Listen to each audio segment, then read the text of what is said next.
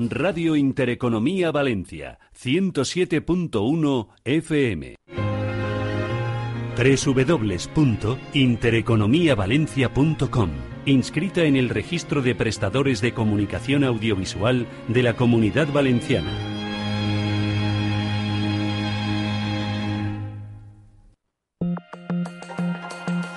La dirección de Radio Intereconomía no se responsabiliza ni comparte necesariamente las opiniones y consejos de sus colaboradores o las realizadas por terceros ajenos a este programa.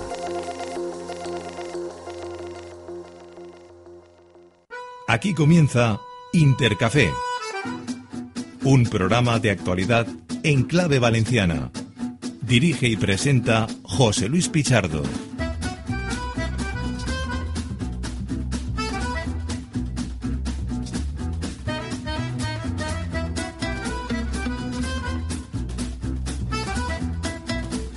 ¿Qué tal? ¿Cómo están? Bienvenidos a Intercafé. Son las 9 de la mañana y 16 minutos. Aquí estamos en directo hoy con mi buen amigo Juan V. Pérez en la primera parte de este programa. Está, lo han dejado solo ante el peligro, ¿eh? porque no ha venido ni José Ramón Chiribella, presidente de Churistes Valencians, ni tampoco Mamen Peris, presidenta de Ciudadanos en la Comunidad Valenciana. En el caso de Mamen, está en una junta directiva de Madrid. Últimamente está yendo y viniendo con mucha frecuencia a la capital. Vamos a ver el futuro que tiene también Ciudadanos por cierto, a partir de las 10 contaremos aquí con la presencia en directo de la alcaldesa de Oropesa del Mar, que es del partido todavía naranja. Y respecto a José Ramón Chiribella, pues nada, ayer se hizo, se realizó esa concentración en la Plaza de la Virgen de Valencia a las once y media de la mañana, en un día que era complicado porque se celebraba la 10K, eh, las magas pues estaban manifestando porque no les dejaban hacer su recorrido, eh, no sé, el señor Ribó se empeña en vivir esta fantasía que, que, no tuvo éxito ni en la República, tan republicano que es, solo se celebró una vez durante los gobiernos republicanos, y eso que Valencia acabó siendo capital de, de España en ese periodo. Pero ellos siguen que siguen, claro. En Micaret y compañía se les acaba el rollo de la, y el chiringuito de la subvención del ayuntamiento y en esas están. Pero ellos a la suya. En fin, el caso es que Churistes Valencians, pues ayer organizó una concentración, se contó con la presencia de representantes del Partido Popular y del Partido Socialista y de Compromís, especialmente de Joan Baldoví. Ese es el motivo por el cual Chiribella no está hoy aquí con nosotros. Tiene una reunión con la coalición nacionalista valenciana a partir de las 10 de la mañana, el Scorch. Y vamos a ver un poco el, escenario sobre qué va a pasar en esta semana de votación, donde se reforma, digamos, de manera muy limitadita el artículo 49 de la Carta Magna. Eso supone que se va a cambiar el término disminuido por persona con discapacidad, artículo 49, lo cual evidentemente está muy bien. Claro, el problema es que aquí mmm, se quería aprovechar esta, digamos, rendija constitucional para poder abordar la inclusión del derecho civil valenciano, algo que de momento no se ha conseguido por desgracia, y que no tiene visos de salir adelante. Ojalá nos equivoquemos. Bueno, como decimos, mañana hay eh, plazos y aperturas y presentación de enmiendas, etcétera. Y el próximo jueves, pues se votará esta cuestión. Repito, por eso no ha estado aquí con nosotros hoy el presidente de Churistes Valencians, que sí que va a estar vía telefónica ¿eh? dentro de unos minutos. Bueno, y hoy también tenemos que recordar tristemente un nuevo aniversario del fallecimiento de Manuel Broseta, asesinado vilmente por los que hoy en día son sus herederos, no lo olvidemos, en los parlamentos, es decir, Bildu, la antigua ETA, la antigua R. Batasuna, eh, el sinvergüenza de Otegui y todos los pájaros, estos que empuñaron un arma de manera cobarde para afrontar o para tratar de afrontar la, el futuro de la democracia en aquella época. Manuel Broseta fue asesinado en plena avenida Blasco Ibáñez un día como hoy hace ya más de 40 años. Bueno, esta mañana va a haber una entrega de premios también, premios de convivencia del Club Manuel Broseta, a partir de las 12, creo que es 12, 12 y media de la mañana, contará con la presencia del presidente de la Generalitat, Carlos Mazón, y además aquí tuvimos la semana pasada a uno de sus hijos, a Pablo Broseta, que mmm, ya nos lo adelantó, pero nosotros no lo quisimos apuntar y comentar, que iba a ser nombrado nuevo director general de Relaciones Institucionales con las comunidades autónomas y también con la Unión Europea. El presidente Mazón piensa sacar partido de ese largo recorrido de experiencia internacional que tiene Pablo Broseta en un departamento que es muy importante para la Generalitat, porque estamos hablando de esa vinculación con Bruselas y por tanto también con los fondos europeos, aparte por supuesto de llevarnos lo mejor posible con las comunidades autónomas. Por cierto, Carlos Mazón ayer estuvo presente en ese acto en Galicia de apoyo de hacia Alfonso Rueda el candidato de la Junta de Galicia que espera poder ser reelegido con mayoría absoluta por parte del Partido Popular el próximo día 18 de febrero. Este es un poco el escenario, la agenda de lo que tenemos en una mañana con unas temperaturas impropias del mes de enero, eso sí, nubladito y con mala pinta de llover, pero no tiene pinta de que ni aún así lo haga de manera muy notable. La sequía sigue siendo un problema, tal y como denunciaba el otro día en estos micrófonos, y luego una posterior rueda de prensa, el presidente de ABA, Cristóbal Aguado. ¿eh? El campo sufre y de qué manera. Venga, pues hoy como tenemos a Juanvi, pues vamos a charlar con él, que está tan contento como el resto de los autónomos ¿eh? sobre los modelos, fórmulas, la manera de entendernos también con las administraciones públicas, lo que nos cuesta cobrar, lo que nos cuesta llevar a cabo adelante los proyectos y así funciona este país. Más de 3 millones de autónomos sufriendo y padeciendo. Pues nada, está el maestro Nebota ahí ya, que habrá dormido el fin de, viene despejadito y ale, pues arrancamos ya, bienvenidos.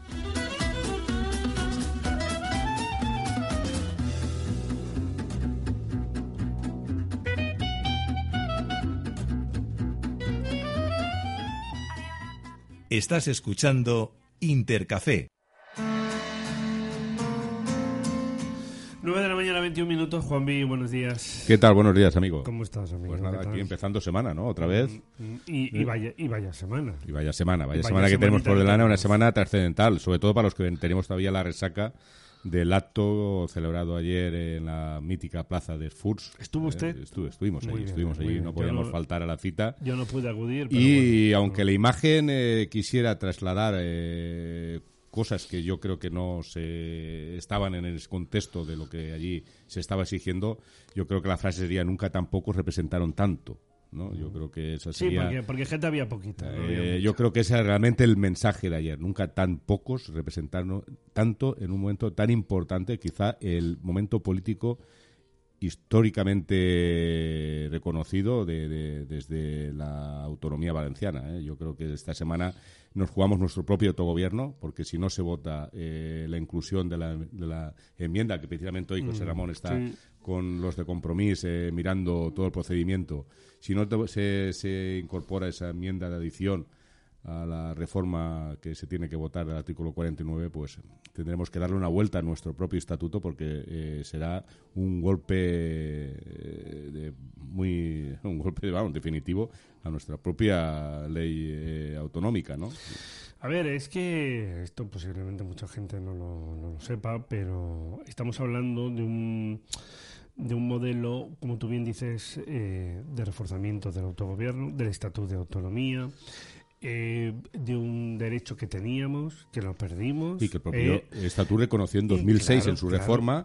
Precisamente es una ley orgánica, una ley eh, con una trascendencia política, yo creo, muy importante a nivel nacional y una ley que no fue recurrida por nadie. Entonces, en, qué momento nos encontramos? Claro, entonces. El momento de las excusas yo creo que ya ha pasado. Entonces, esto este es el kit de la cuestión. Hay gente que puede decir, bueno, el derecho civil valenciano, bueno, hombre, a ver, como aquel no es una cosa Em, de primera magnitud, de primer orden, de urgencia. Hombre, bueno, ya, pero te da el derecho, por ejemplo, a nivel de custodia compartida, te da el derecho con la que, por cierto, fueron, que, fueron normativas que fueron novedosas a nivel español y europeo, ¿eh? todo la cuestión de la custodia compartida, el derecho de las parejas de hecho, eh, todo el, ese reconocimiento que se hizo aquí, se hizo una normativa eh, a nivel autonómico que fue un modelo a nivel nacional e internacional. ¿eh? Fuimos pioneros también en eso. Fuimos pioneros en el derecho foral en el siglo XIII, ¿eh? siendo el primer modelo foral, los primeros fueros que desarrollaron la convivencia entre las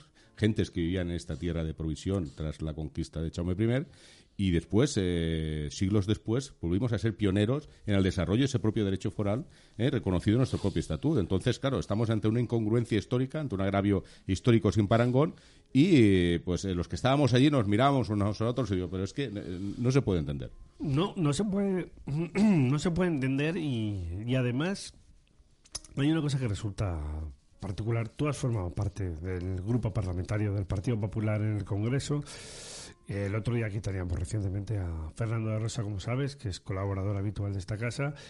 Y claro, las dudas que tienen PP y PSOE en Madrid a la hora de llevar a cabo una votación para abordar la reforma constitucional, paradójicamente, estos dos grupos parlamentarios, por supuesto, junto con Compromís, bueno, antes eh, con Podem, eh, mm, etcétera, etcétera, mm, incluso Ciudadanos, que sabes que una vez llegó Mami Peris a la presidencia también ya apoyó el derecho civil valenciano. Afortunadamente, afortunadamente se dieron cuenta de un error. Afortunadamente ¿Eh? que estaban cometiendo un error y, bueno, a Vox no les cuento porque estos van, van aparte y, y son los outsiders ahora mismo de la, de la política. Es decir, sobre todo por, por falta de criterio. No, hombre, mm, por ejemplo, no por una falta de criterio económico, que podríamos coincidir con Vox eh, a un 90 o un 95%, pero en cuestiones de estructura territorial y otros detalles, eh, ellos sabrán qué es exactamente lo que quieren, porque no lo saben. Pero bueno, eh, dicho esto, quiero decir, cuenta prácticamente con el respaldo unánime en, en el Parlamento Valenciano esta, esta reforma mini, digamos, reforma constitucional, y mientras el PP, y, digo PP y PSOE especialmente, porque son los dos partidos mayoritarios, la apoyan en el Scorch, luego no la apoyan en el Congreso. Tú que has estado en el Congreso, explícame esto, porque yo, porque yo no lo entiendo. Sí, sí, no es tan difícil de, explicar. Si es que, tiene una explicación. Eh, los reglamentos internos de, los partidos y el funcionamiento de los grupos parlamentarios eh, es, eh, es, así. lamentablemente estamos en una democracia parlamentaria, pero muy controlada por, por los partidos, ¿no? Ese partidismo eh, que funciona desde hace tantos años aquí en España y que de alguna manera pues redirecciona ¿no? la, manera de, ejecutar la acción parlamentaria de los propios designados por la ciudadanía, ¿no? en este caso nuestros representantes en el Congreso y en el Senado. Yo he estado ahí, yo sé que a veces eh, eh, oprimir el, botón te exige eh, una obediencia debida ¿no? a tu grupo parlamentario. pero en este caso estamos cargados de razón. Yo creo que ha faltado pedagogía. Yo creo que desde Madrid no llegan a entender esto de esto de abrir el melón que tantas veces se abre. Eh, es que no estamos en esa tesitura. es que aquí no se abre ningún melón. Pero Juanmi, pero hay un detalle importante. Es decir, en otras ocasiones puede ser que PP y PSOE tengan que cumplir con una disciplina determinada de voto Vale, por X motivo. Pero, pero, claro, resulta paradójico que mientras los dos partidos lo apoyan en, en el caso del Parlamento Valenciano, luego lo rechacen en Madrid. Es decir, otras veces tú puedes decir, el PP y el PSOE que tienen disciplina de voto, claro, tienen que pactar esto, o contar esto, decidir lo que sea. Pero hombre, pero es que en este caso, concretamente, mira el escenario, mira el escenario que tenemos. Y luego estamos en una dinámica en la que la agenda política lo va marcando Moncloa y el Partido Popular pues se ve arrastrado ¿no? a seguir las dinámicas eh, que nos marcan desde el punto de vista informativo del día a día de la actualidad desde Moncloa, lamentablemente. Y, lo he dicho aquí en estos micrófonos y me reitero, ¿no? La oportunidad que está perdiendo el presidente Mazón de liderar eh, desde aquí eh, esa agenda política valenciana y de haber incluido. Ayer estaba en esa eh, convención gallega de, respaldo al presidente ante la apertura ya de, una campaña que, que, va a ser decisiva ¿no? para, para los próximos meses en el espectro electoral nacional. Pero yo eché en falta que no se hablara, no mencionara, no introdujera en la agenda eh, eh, informativa de ayer ninguna mención al derecho foral que se estaba reclamando eh, aquí. Ponte los auriculares. Aquí en, en, Querido amigo, a ver, vamos a ver, que vamos a saludar a nuestro buen amigo en común. ¿Sabes dónde tienes ahí el volumen? El volumen y todo tienes, tú lo tienes controlado. José Ramón Chiribella, presidente de Chulistes Valencians, amigo, buenos días. Hola, José Luis, buenos días. Te escucha también buenos, Tu, buen amigo Juan B. Muy bien, estabas muy atento.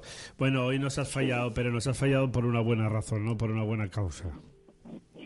Sí, bueno, si falló, normalmente es por ese motivo, desde luego. Pero bueno, la verdad es que tenemos ahora mismo una, una reunión, Cholistas Valencians, con el grupo Compromís, que nos ha invitado creo que con el resto de grupos parlamentarios, pues abordar el momento crítico en el que nos encontramos, ¿no? Es decir, qué mm. solución vamos a tomar de manera inmediata porque, bueno, si no, en tres días se decide la suerte de, una importante parte del autogobierno valenciano, como sabemos. me decía Juanmi ayer, eh, no pude acudir, pero bueno, que nunca, dice, me ha gustado mucho el, eh, la definición de que nunca tan pocos representaban a tantos.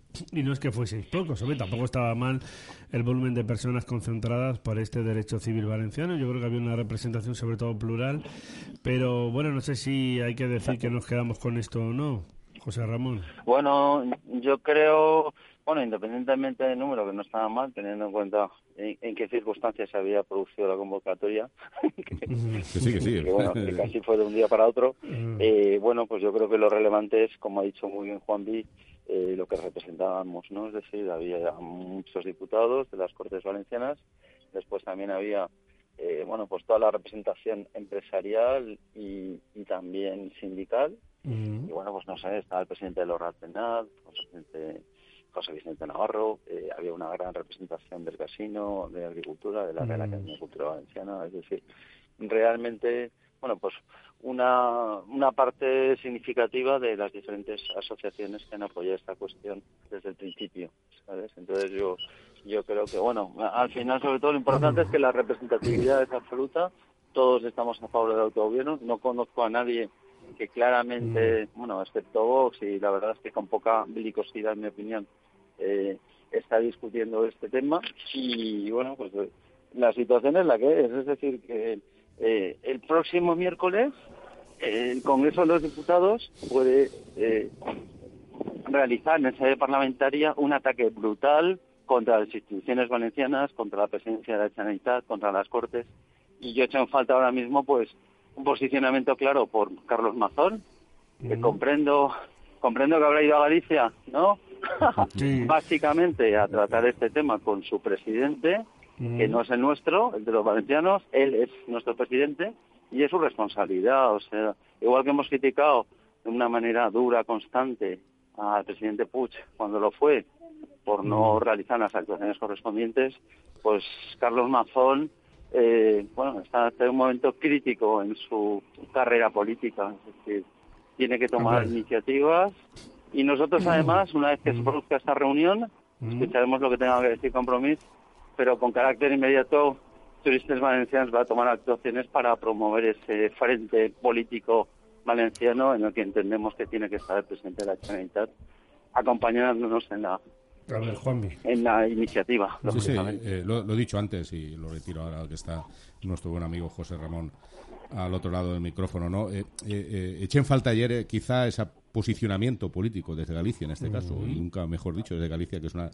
comunidad donde el derecho foral allí se respeta y de qué manera ya ha sido defendido, de qué manera, ¿no? Por está, su eh, expresidente eh, Fijó, ¿no? Que nuestro presidente eh, Carlos Mazón introdujera ese input en el debate de ayer a nivel nacional, ¿no? Diciendo, ¿no? De nuestra tierra estamos defendiendo y estamos planteando esta semana una cuestión crucial, es la defensa de nuestro estatuto, que se cumpla nuestro estatuto de autonomía, ¿no? Y yo como valenciano, como presidente valenciano, quiero ponerlo encima de la mesa, reclamando desde aquí, desde eh, Galicia, una comunidad histórica también como la mía, eh, ese derecho foral, que no es más que poner en valor la convivencia de, la ciudad, de, los ciudadanos de una tierra de provisión como eh, generosa como la tierra de comunidad valenciana. Claro. Mira, Juanmi, perdóname, estoy ahora mismo delante del Expos Valencianes, mirando la puerta y lo estoy viendo viniendo desde las torres, ¿no? Y mira, se ve el cuadro de la batalla, no, digo más, ¿no? Es decir, estamos ante un momento, perdón, y también veo ahora mismo a Vinatea, ¿no? Allí junto. Están todos juntos allí. Todos Efectivamente. Lo digo porque, bueno, es que eh, esta es la situación. Es que dentro de tres días, amigo del Micalet, eh, dentro de tres días, eh, bueno, pues eso, tendremos un autogobierno subordinado, como estamos incidiendo, ¿no? En los diferentes mensajes políticos que estamos dando o, bueno, o seremos triunfantes, es decir, mostraremos que realmente somos una nacionalidad histórica como dice nuestro estatuto. José Ramón, em, ¿y si no sale esto adelante ahora, qué pasa? Pues porque, si no sale porque no tiene, esto... no, tiene, no tiene pinta. No tiene pinta. Ojalá, ojalá nos equivoquemos. Pero bueno, vamos a ponernos... Y te, y te, uy, uy, uy. espera, y te, intenta moverte de manera que no te, espera, que no te pille mucho el viento, porque tenemos mucho viento y te oímos muy mal. A ver ahora. Vale. O ponte ahí en un rinconcito o algo, o dentro del Scorch, ahí donde no te, donde no te afecte el viento. Vale, voy a, a meterme en la Scorch para hablar. Pero, bueno, yo creo que, mira, ya he visto un sitio. Yo creo que, que realmente no hay plan B, es decir, no se puede estar negociando, no se puede hacer con eh, compadreo, ¿no? Con el autogobierno. Esto, esto será un momento, bueno, pues no, tendrá solución. Yo creo que es más, yo personalmente creo que los diputados valencianos que intervengan en esa votación y voten en contra, eh, previamente pues, eh, su partido habiéndose posicionado a favor durante la campaña electoral, pues no, yo, yo tengo, pasaría a lo que dije ayer, que me dio Juanvi, ¿no? Es decir, yo creo que no tienen derecho a utilizar la señora, no pueden hablar de autogobierno valenciano, no nos representan, podrían hacerlo por cualquier otra comunidad autónoma y, bueno, es que tampoco, si es que no, no estarían a favor del final de lo que entendemos como Pero por, eso digo, pero, pero, por, eso digo, amigo, que si la cosa finalmente no se lleva a cabo, yo, yo no sé.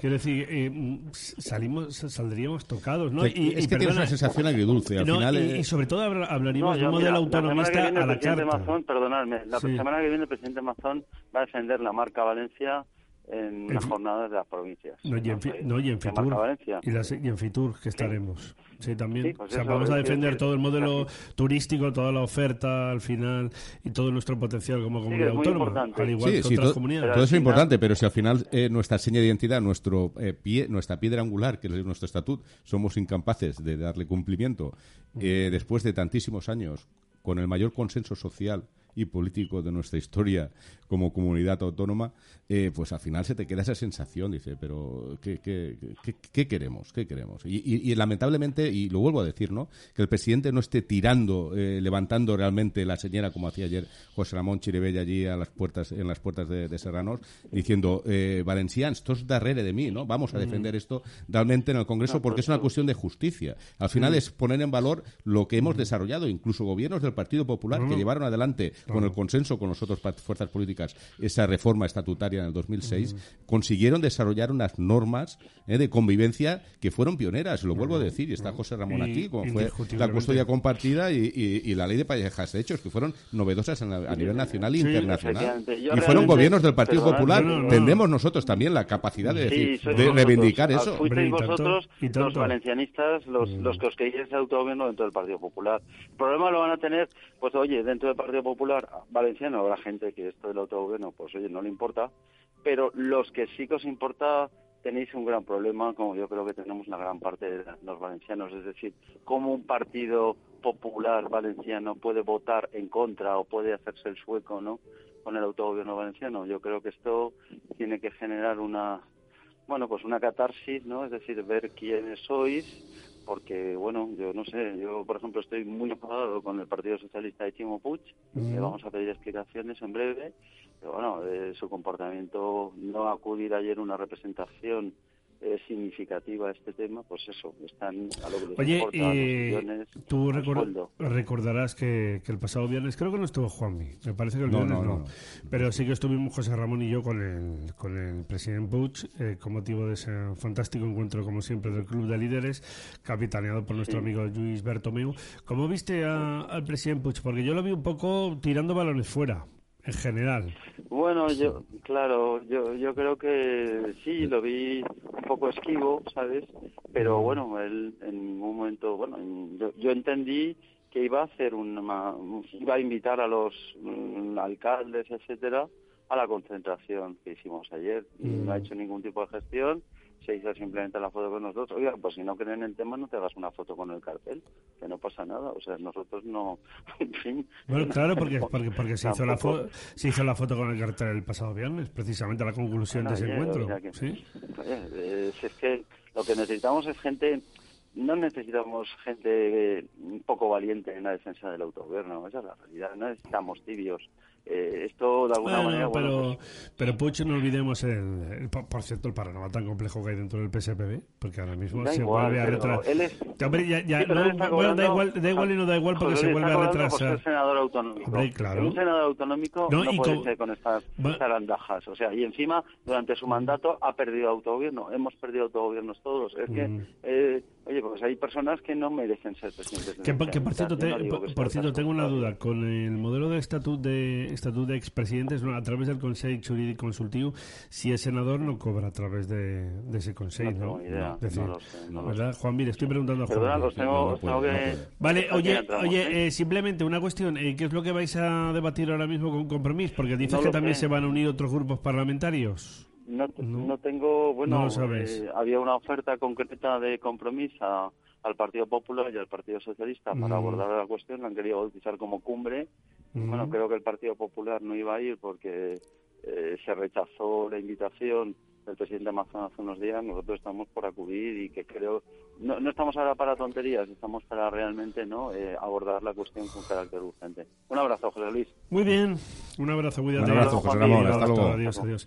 Que tengo yo esa duda precisamente con. No, yo creo con- que es ahí con el compatibilidad, estatuto, eh. con el estatuto de expresidents, ¿no? Es decir. Puedes eh, tomar posesión eh, como miembro del Consejo Consultivo, pero no puedes estar como que bueno, que desarrollando es, una eh, actividad. pa- para entenderlos es como una especie, digamos, de, de modelo vitalicio de, de remuneración, remuneración Sí, económica. Es una cuestión lógica y normal que se procede que, que lleva lugar en todas las democracias. Lo que pasa es que llegamos a un momento en que lo ponemos a cuestionar todo. Eh, si un presidente o un expresidente tiene que tener derecho después a tal o a tal cosa, eh, en un contexto en el que se relativiza todo. Y esto hay que ponerlo en su justo valor, pues son personas que han desarrollado un- una labor importantísima. eh, estarás más de acuerdo o, me- o- más en desacuerdo, eh, pero al final hay que reconocer y poner en valor que, que la democracia tiene que recompensar esos sacrificios personales que se llevan a cabo desde determinadas instancias ¿no? de, de poder. ¿no?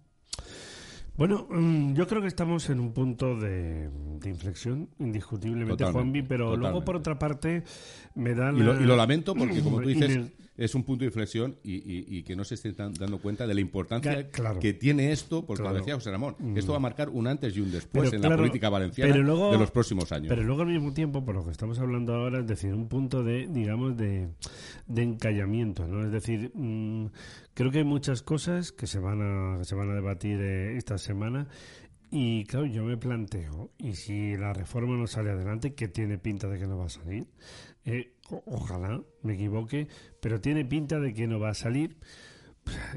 Ha sido bastante crítico José Ramón Chiribella con el presidente Puig, pero también lo es ahora mismo también con Carlos Mazón. Es decir, que al final PP y PSOE se someten a esa disciplina concretamente eh, nacional, dejan de lado un tema que está refrendado y apoyado en les Corts y con esto con esto nos vamos a quedar, Sa- salvo una novedad sustancial o salvo que Valdoví particularmente Compromís haga fuerza que todo esto la, la- ha tardado en reaccionar también ¿eh? Bueno, pero de- Compromís y, y Baldo eh, pasaban por allí, han visto la oportunidad de que los dos grandes protagonistas de esta Pero cuestión, pero PP y porque le- PSOE, pero que porque- son los que tienen la responsabilidad, Pero no, porque- no, pero eh, han dejado el balón votando pero, y estos- pero porque les interesa Sí, sí, claro, interés político, no, no otra vez. Han tenido más oportunidades y ellos lo han demostrado. O sea, que eh, eh, hechos eh, son amores. Y al final, Valdoví no nos puede venir ahora cantando las loas eh, de, de defender cuestiones que podemos compartir, pero que después, a la hora de la verdad, él ha rendido honores a, su señor en Madrid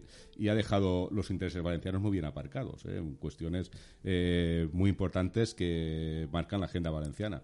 Y, y volviendo a, a- a lo anterior, durante los próximos años esto va a marcar un antes y un después. Yo entiendo que hay una falta quizá de información en la sociedad civil de lo que eh, significa el derecho civil, el derecho foral. La gente ve esto como muy arcaico, muy, eh, muy eh, esto es muy esto es- forma parte de la historia, es recuperar algo. No, no, y esto, y esto, a esto, mí- esto es y plena esto qué, actualidad. no, no, y ¿eh? esto a mí, a mí qué, bueno, a ver, Esto es va- plena actualidad, que va- porque la gente tiene que saber Claro. que, que esto... eh, Pero es que el- te afecta en tu día a día. en el día a día. Es que Es esto decir, está- reguló... estamos hablando además de una serie de, Claro. de- de legislaciones que tienen que ver, por ejemplo, con, con temas eh, matrimoniales, que no es ninguna tontería y que además es una recuperación, que es lo que plantea José Ramón Chirivea. Más allá de la importancia o trascendencia que tenga, que la tiene, que la tiene, porque cualquiera que contraiga matrimonio se ve sujeto, o luego tema de custodia compartida, etcétera, un montón de detalles relacionados también eh, concretamente sobre también respecto sobre los hijos, ¿no? Es decir, más allá de todo eso, estamos hablando de un modelo porque si no eh, si Junts eh, reclama y predica tanto respecto a Cataluña, eh, porque el rollo autonómico, porque bueno, en fin, ya sabemos toda la milonga que se está montando, sí, claro, entonces ¿qué tenemos también? Un modelo autonomista asimétrico como la financiación, ¿no? la que la asimetría genera, genera esta distorsión de la realidad en la que vivimos, ¿no? Y yo realmente me, quedaría con las palabras de, nuestro buen amigo Cristóbal Aguado, ¿no? El presidente de, de, Abasaja, que ayer con su vehemencia tradicional y yo creo que con esa naturalidad espontánea de los agricultores de la Huerta de Valencia mm. clamaba desde las puertas de Serrano diciendo, señores, aquí este pueblo es un pueblo generoso, es un pueblo comprometido, es un pueblo eh, eh, que, eh, resiliente y, estamos todos aquí eh, mirándonos unos a los otros y dice, pero ¿qué tenemos que hacer más para que reconozcan una cuestión que es un agravio histórico y que eh, es un reconocimiento que reclamamos la sociedad valenciana mm. en su mayor eh, impulso y apoyo histórico? ¿Qué tienen que eh, ver en Madrid para llevar esto a cabo? Cuando no vamos a romper ningún melón. Es que lo del melón es una cuestión, es una, eh, eh, es una metáfora que, está fuera de lugar. Es que aquí no rompemos ningún melón.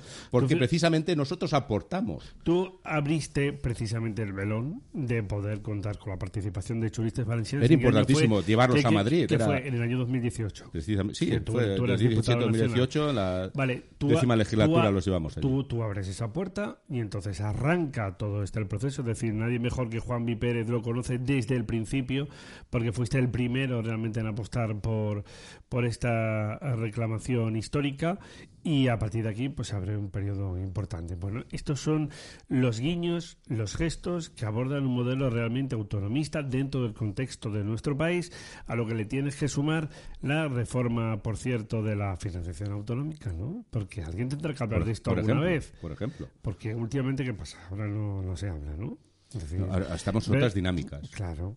ahora vamos a ver qué pasa con la reforma de la financiación, ¿no? Eh, sobre esto, sobre el otro, sobre blanco y sobre negro, ya. Pero luego el escenario es que los valencianos necesitamos ayuda, estamos mal financiados, necesitamos eh, apoyo, tenemos que sostener nuestro, nuestra comunidad autónoma, tenemos grandes necesidades en sanidad, en educación, en eh, bienestar social. Lo digo, estas tres patas porque pero hay una llevan el 83%. Pero disculpa, hay una distorsión importante que eh, conviene ponerla en valor. ¿no? Yo que he estado en Madrid, en Madrid la sensación que se tiene fuera de, de esta comunidad, ya no solo Madrid, y en otros territorios de España, es que aquí eh, hemos tirado eh, con pólvora de rey y hemos eh, gastado por encima nuestras posibilidades. No es cierto. Aquí hemos generado servicios y hemos construido infraestructuras y hemos liderado políticas a nivel nacional con una financiación manifiesta.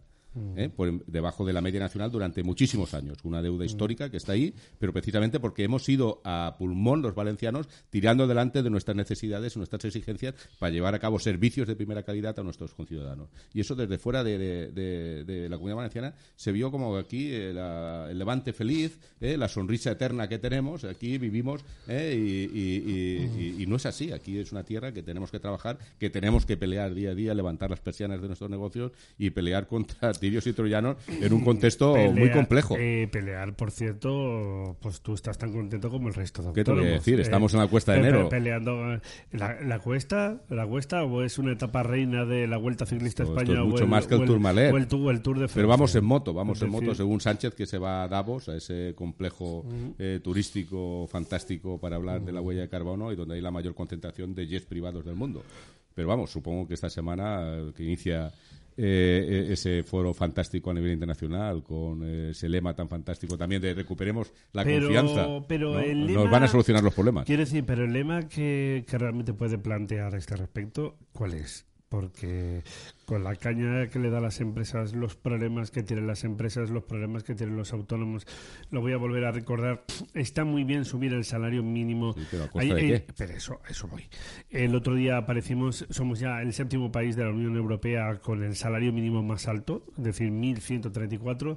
Es verdad que, por ejemplo, estamos alejados de Francia con 1.500, de Alemania con 1.800, que el otro día me vi una tablita, eh, y Luxemburgo, que sigue batiendo récords que está por encima de los, de los 2.000. Pero el problema no es ese, el problema es la cotización de las empresas, es decir, lo que soportan por ese salario mínimo. Por cierto, eh, noticia de última hora, eh, Pedro Sánchez acaba de conceder una entrevista a los compañeros de Radio Nacional de España y ha vuelto a dejar claro, Juan Vic, que eh, el control de fronteras que es cosa del gobierno. Es decir, que esto de que vaya a llevar ese control de la inmigración Cataluña que no hay de la China. Pero digo yo una cosa, pero no fue esto lo que se acordó el otro día, mm, no sé, o, o lo que o lo que anunció Junts, Sí. Lo sabrá, lo sabrá él y, lo, y, y, veremos a ver lo que dicen los de Junts, porque Junts decían precisamente lo contrario, ¿no? La capacidad esa de poder decidir quién entra y quién sale pues, dentro de su territorio. Pues noticia de última hora, Pedro Sánchez ratifica que el control de las cambio, fronteras de opinión. eh, sigue siendo cosa concretamente de del gobierno del Estado. Vamos, como ha sido hasta ahora, ¿eh? competencia de la Policía Nacional y de Guardia Civil y tal. Pero en fin, estas son las historias. Bueno, respecto al tema que estábamos comentando de, del salario mínimo, ¿no? Sí, pero, es pero- otra- pero es- otra pero estas cuestiones están pasando muy de soslayo, porque al final hemos estado prácticamente un mes ah, hablando del muñeco de Sánchez, este que, que De la vapulearon, piñata. eh, de la piñata esta famosa, De y ahora gusto, llevamos dos semanas... de- de mal muy gusto. mal gusto, por Todo se- supuesto. todo se ha Ah, dicho llevamos más de una semana hablando de los pellets famosos estos en las playas de, Galicia. solo están en Galicia. Solo están en Galicia. eh, y, y- de, y- la economía Sí, real sí, y, sí, sí, y del día a día, de eso no se habla. Eso se difumina por los medios eh, afines a- al régimen autocrático del señor Sánchez, porque nos ponen en la televisión a la hora de que están todos los españoles eh, delante de, de- de las televisiones los temas que, de los que hay que debatir y que tratar. Entonces, Los estos pellets- temas los de- del salario mínimo, de, los costes laborales, de- del coste de la energía, todos estos temas del coste de la vida, estos temas eh, pues de cómo eh, es- se ha depreciado nuestra calidad de vida respecto a nuestros socios europeos, de la diáspora de los jóvenes que se van fuera en busca de nuevas oportunidades, de lo que nada se habla, eh, de nuestro sangrante eh, tema demográfico, todas estas cuestiones que son el día a día y que realmente preocupan y ocupan a muchísimos españoles, de esto no se habla. ¿No? Y fíjate, como, Pero como seguramente estamos- en Davos igual Sánchez eh, nos dedica Pero, pero realmente. alguna reflexión. Pero realmente tú galáctica. ves, tú ves al presidente del gobierno dando elecciones en Davos. ¿Esto va en serio? Me faltaría más. Es decir, eh, no, no, pero. Se, decir- se ha garantizado pero- la presencia de empresas españolas porque como el año pasado Pero- cuando habló creo que no había poca audiencia, y- pues se ha y- garantizado y- un y- encuentro con, y qué empre- con empresas y- españolas allí. ¿Y, y qué empresas van a arropar a Pedro Sánchez? Porque tiene. eh, pero si no cuenta con la COE. Si para abordar la reforma del salario mínimo pasa de la COE completamente y pasa de toda la estructura empresarial de este Pues país. supongo que sean aquellas que se habrán visto beneficiadas de los Next Generation, esos grandes fondos europeos que- ¿Existen? de, de los que ¿Existen? todo el mundo habla pero nadie ha visto. Tú que eres autónomo hoy en día, ¿tú los ves? Eh, ¿Los no, has visto? eh, oigo hablar de ellos. eh, eh, Sé Mm. que Europa nos va a, pasar un examen y nos va a enviar, vamos, a, a- a- a devolver una cantidad ingente de dinero porque no hemos tenido capacidad. Mm. ¿Tú te acuerdas hace ya unos años cuando empezó la movida esta con nuestro buen amigo eh, eh, Berna, eh, hablando precisamente de la gestión, eh, de la importancia que era preparar a la administración pública para poder gestionar estos fondos y servir de apoyo realmente al sentido ¿Cuántas al sector veces, productivo. ¿Cuántas veces hemos abordado en este programa, y tú lo sabes muy bien, el tema de la reforma de la financiación local? ¿Cuántas veces? Muchísimas. Muchísimas. Pero una, de, una detrás de otra. Sí, Es y- decir, y, y aquí hemos perdido otra oportunidad histórica. Escucha, que vaya por delante es necesaria. Ya fuera de bromas, Totalmente, es necesaria totalmente. porque es verdad que la- las corporaciones locales, es decir, los ayuntamientos, son las más necesitadas porque son las que afrontan más servicios y las que tienen que asumir más responsabilidades y obligaciones de cara a los ciudadanos, porque es nuestra administración más cercana. Hay que abordar una reforma de la financiación, ya, indiscutiblemente. Y una reforma de la administración. De la financiación y de la administración. No se puede, eh, en el siglo Pero- XXI, a estas pero- alturas, generar esta eh, eh, sobre eh, situación de, de- una burocracia exagerada. Eh, eh, tenemos una tendencia a reglamentarlo todo y hay que aligerar, Eh, adelgazar recuerdo- nuestra estructura administrativa. Recuerdo el comunicado de prensa que lanzó el equipo de- del presidente Mazón el primer día de, de este año 2024, el día de Agilizar los trámites administrativos. Agilizar los trámites eh, burocráticos y por tanto administrativos. Porque se ha confundido una cosa con la otra. Con las malas experiencias de hace unos años se decidió aplicar un montón de filtros, que a mí hacer un modelo de filtros, de corroboraciones, de contrastes me parece muy bien, pero al mismo tiempo, ¿dónde está la digitalización de la administración, especialmente local o autonómica? Porque, repito, es la que más nos afecta a nosotros. ¿Dónde está ese proceso? porque no está. Al final, lo estábamos comentando antes de empezar el programa, al final los secretarios y los interventores de los ayuntamientos son los que concha, ve, pinchan, cortan y deciden. Eh, que tampoco es que me parezca mal si es su cometido, no. El problema es cómo lo extienden todo, cómo no se avanza, cómo al final para una persona, para un emprendedor, para un autónomo, es decir, todo llega al extremo. No se puede tener la capacidad de poder avanzar. Acaba siendo el autónomo el banco, pero el banco a su vez no ayuda al autónomo y por tanto a las empresas. Y a su vez todo eso genera intereses. Y a su vez el autónomo es el que acaba sufragando el coste de eh, aguantar y soportar los retrasos también de los pagos de las administraciones públicas y, por supuesto, autonómicas. Y suma y sigue. Y así podríamos estar hablando esta mañana. No, no podías haberlo explicado mejor. Es que esa es la realidad del día a día de lo que está sucediendo en este país en el que tendemos otra vez la tendencia a sobreregularlo todo. Tú no puedes pedir un, un, expediente administrativo a cualquier administración, sea un ayuntamiento. Eh, lo hemos tenido aquí con el tema de las licencias en Valencia. Ahora María José Catalá, afortunadamente, se dio cuenta de, Están en ello. Y, están en ello, están, pero vamos, ya han desbloquear el tema de licencias que se tiraban años para poderse solventar. Oiga, pues externalicemos servicios. si la propia administración está saturada y está bloqueada, pero pues habrá que externalizar. perdona, los colegios, los colegios profesionales nos habían ofrecido un montón de veces, como al final ha habido que echar mano de ellos. ¿Para eso están? Desde ¿Para qué está la sociedad civil, sino para echar y complementar allá donde no puede llegar la son corporaciones de derecho público. Los colegios profesionales, es decir, dígase de ingenieros industriales y de mil de abogados, de mil actividades más, eh, tienen esa función, lo pueden hacer perfectamente, pero las administraciones no les da la gana de apoyarse. Y luego llegamos con la historia de, Hombre, es que resulta que, es que no tenemos funcionarios. Hombre, pues perdona, apaga y vámonos, porque, porque este país está soportando tres millones y pico de funcionarios, que en muchos casos están muy bien y en muchos casos son muy necesarios, pero en otros casos, pues yo no sé francamente qué es lo que hacen. Y, no, y lo digo así de claro. Es decir, y cuando hablo funcionarios no voy a meter eh, bomberos, policías, sanitarios, etcétera, que normalmente están. Pero a nivel administrativo, perdonen ustedes, aquí tenemos un problema. Hablo de lo que es la gestión administrativa del día a día. ¿Que puede haber gente que esté desbordada? Seguro. Seguro que hay mucha gente que trabaja muchísimo, seguro. Pero que hay otros que, en fin, verlas a venir y el que quiera, si esto es políticamente incorrecto, a mí me da exactamente igual. Esto es una realidad y tú sabes que aquí tenemos cada semana a representantes de, de CESIF, eh, eh, de, un sindicato que además es mayoritario en la función pública. Sí, que te lo explican. Eh, estándares de calidad que, necesitan darles una vuelta porque están totalmente ya anquilosados y, han perdido esa notoriedad que tenían que tener. nosotros somos autónomos. En forma negativa. Pero, Juanmi, nosotros somos autónomos, estos pequeñas y medianas empresas, y nosotros nos buscamos la vida.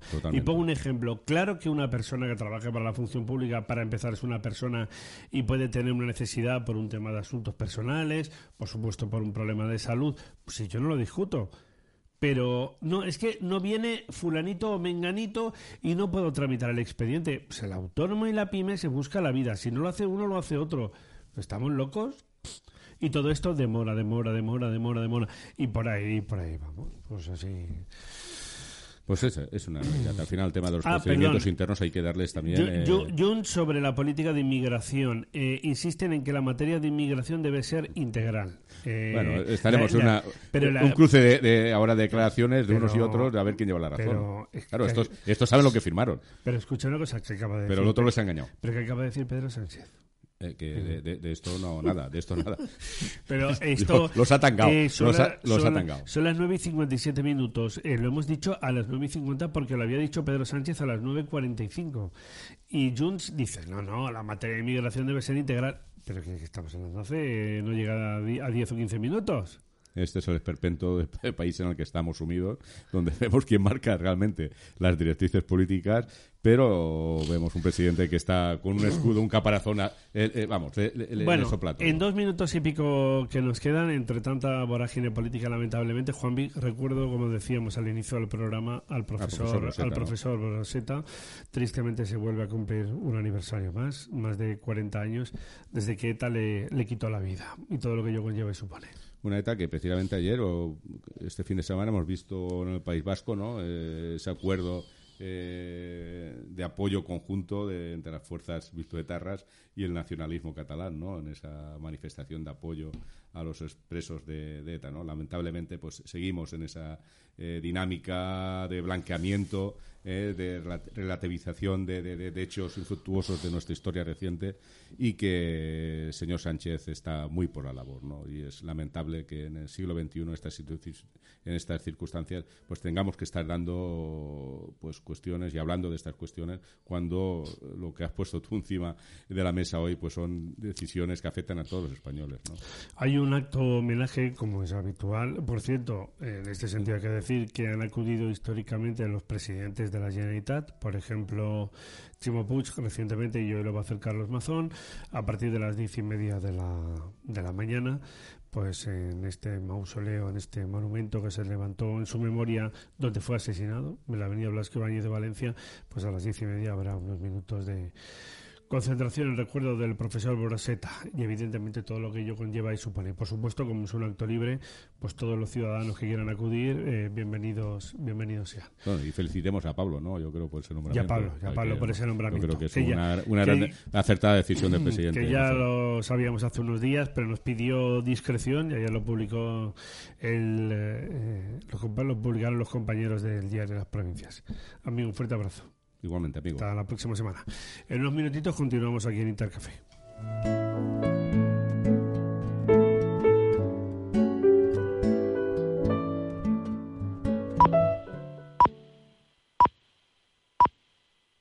Son las 10 de la mañana, las 9 en Canarias.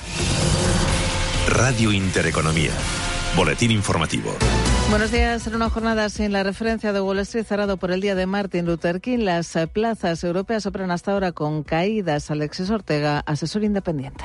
Bueno, hoy, bueno, yo creo que hay, dos temas fundamentales. Uno es eh, digerir todo el tema de, de los precios de la semana pasada con un IPC que, que decepcionó y unos precios de producción que de alguna manera fue algo mejor de lo esperado. Pero aún así, fíjese, todavía sigue habiendo expectativas de bajada de tipo de interés es curioso puesto que prácticamente el mercado está planteándose la idea de que en siete de las ocho reuniones de la Reserva Federal de este año haya una bajada de tipos de interés y que puedan incluso llegar al 7,5%. A mí me parece un poco exagerado todo este, este movimiento.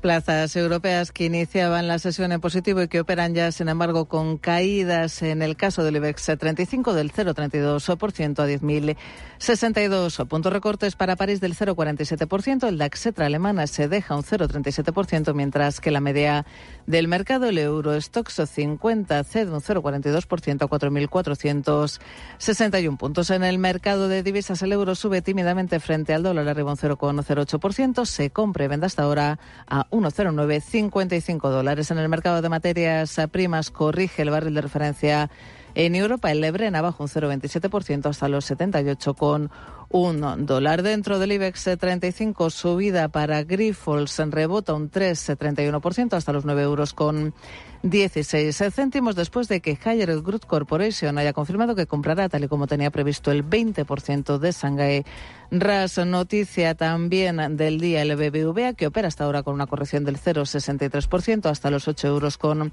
23 céntimos. Su presidente Carlos Torres ha avanzado que el dividendo que el banco pagará a los, acciones, a los accionistas por el ejercicio 2023 será claramente superior, ha dicho, al del año anterior, aunque todavía no se ha cerrado una cifra definitiva. Dividendo por acción eh, claramente va, va creciendo año tras año y esperamos, todavía no tenemos la cifra definitiva del dividendo del año, pero que también el dividendo que paguemos a nuestros accionistas por el ejercicio 2023 sea claramente superior por acción que el que fue el año anterior. Y eso en bolsa se traduce también en muy buen beneficio. Somos el banco que más se ha revalorizado en bolsa en España en el año 2023, más del doble de revalorización que la media de nuestros competidores españoles, más del doble que la media de nuestros competidores europeos también.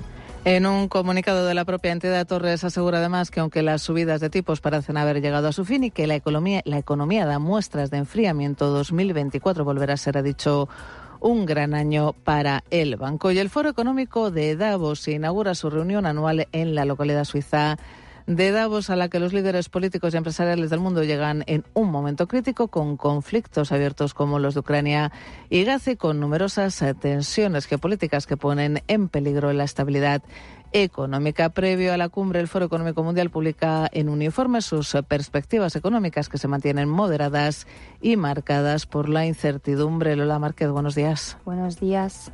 Incertidumbre debido a las condiciones financieras restrictivas, las tensiones geopolíticas y los rápidos avances de inteligencia artificial. En su informe, el Foro Económico Mundial revela que más de la mitad de los economistas jefe encuestados esperan que la economía mundial se debilite este año mientras un 43% prevé unas condiciones sin cambios o más fuertes. Según la directora general del Foro Económico Mundial, las últimas perspectivas de los economistas jefe ponen de manifiesto la precariedad del entorno económico actual. El informe destaca además que aunque las expectativas de inflación elevadas se han reducido en todas las regiones, las perspectivas regionales de crecimiento varían mucho y ninguna región prevé un crecimiento muy fuerte en 2024. Otras noticias. Tras ceder a Junts las competencias en inmigración para sacar adelante dos de los tres primeros decretos del Ejecutivo, el presidente del Gobierno explica que el control de fronteras en ningún caso quedará en manos de la Generalitat de Cataluña, ya que dice es competencia del Estado y ahora tendremos que hablar con las comunidades autónomas para saber exactamente cómo podemos hacer más eficaces estas políticas. Pero en todo caso, todo lo que tiene que ver con el control de fronteras y las políticas de migración irregular y su lucha contra estos, eh, en fin, tráficos eh, de seres humanos que hacen las mafias, eso está residenciado donde tiene que estar residenciado, que es en la Administración General del Estado. Declaraciones de Sánchez a la radio pública, donde el presidente del Gobierno ha asegurado además que gracias a medidas como los indultos o la amnistía para buena parte de la sociedad catalana y española. La independencia de Cataluña, dice, ya no es un desafío. En cuanto a se ha hablado no con Puigdemont, contesta no se dan las condiciones y porque efectivamente cuando se apruebe definitivamente la ley de amnistía tengo que ser coherente, tengo que ser consecuente y reunirme tanto con el señor Puigdemont como con el señor Junqueras. Sánchez lamenta además no haber podido pactar con el Partido Popular, pero acusa a los populares de hacer una oposición destructiva y a su líder Núñez Fijo de no ser un líder autónomo y de estar sometido. Continúan escuchando Radio Intereconomía, se quedan ya con Capital. La información volverá dentro de una hora.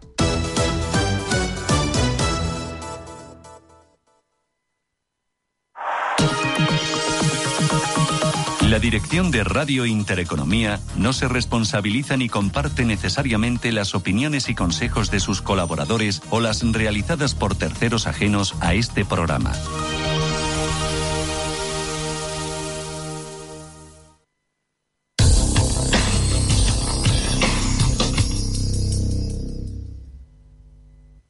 Radio Intereconomía www.intereconomiavalencia.com Inscrita en el registro de prestadores de comunicación audiovisual de la Comunidad Valenciana.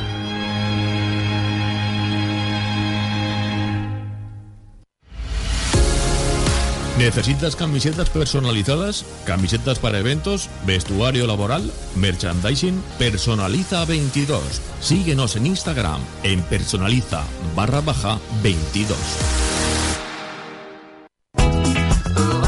¿Te gustaría encontrar una web con toda esa información que te interesa? Entonces www.gelovalencia.es es tu sitio. Planes, noticias de actualidad, cultura, gastronomía, ocio, salud, moda. Si buscas contenido diferente, positivo, cercano y de calidad, no esperes más y conéctate a gelovalencia.es, la web lifestyle que conecta contigo.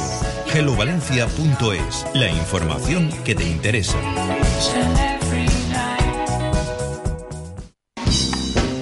¿Te gusta el vino, pero siempre bebes lo mismo por miedo a equivocarte o a quedar mal? ¿Te suena? No sabes lo que te estás perdiendo. En los cursos de cata de la Denominación de Origen Valencia, te damos todas las herramientas que necesitas para disfrutar del vino, adentrándote en sus tipos, variedades, estilos, de una forma sencilla. Apúntate en cursos vinovalencia.com o llamando al 96 391 0096. Vinos Denominación de Origen Valencia.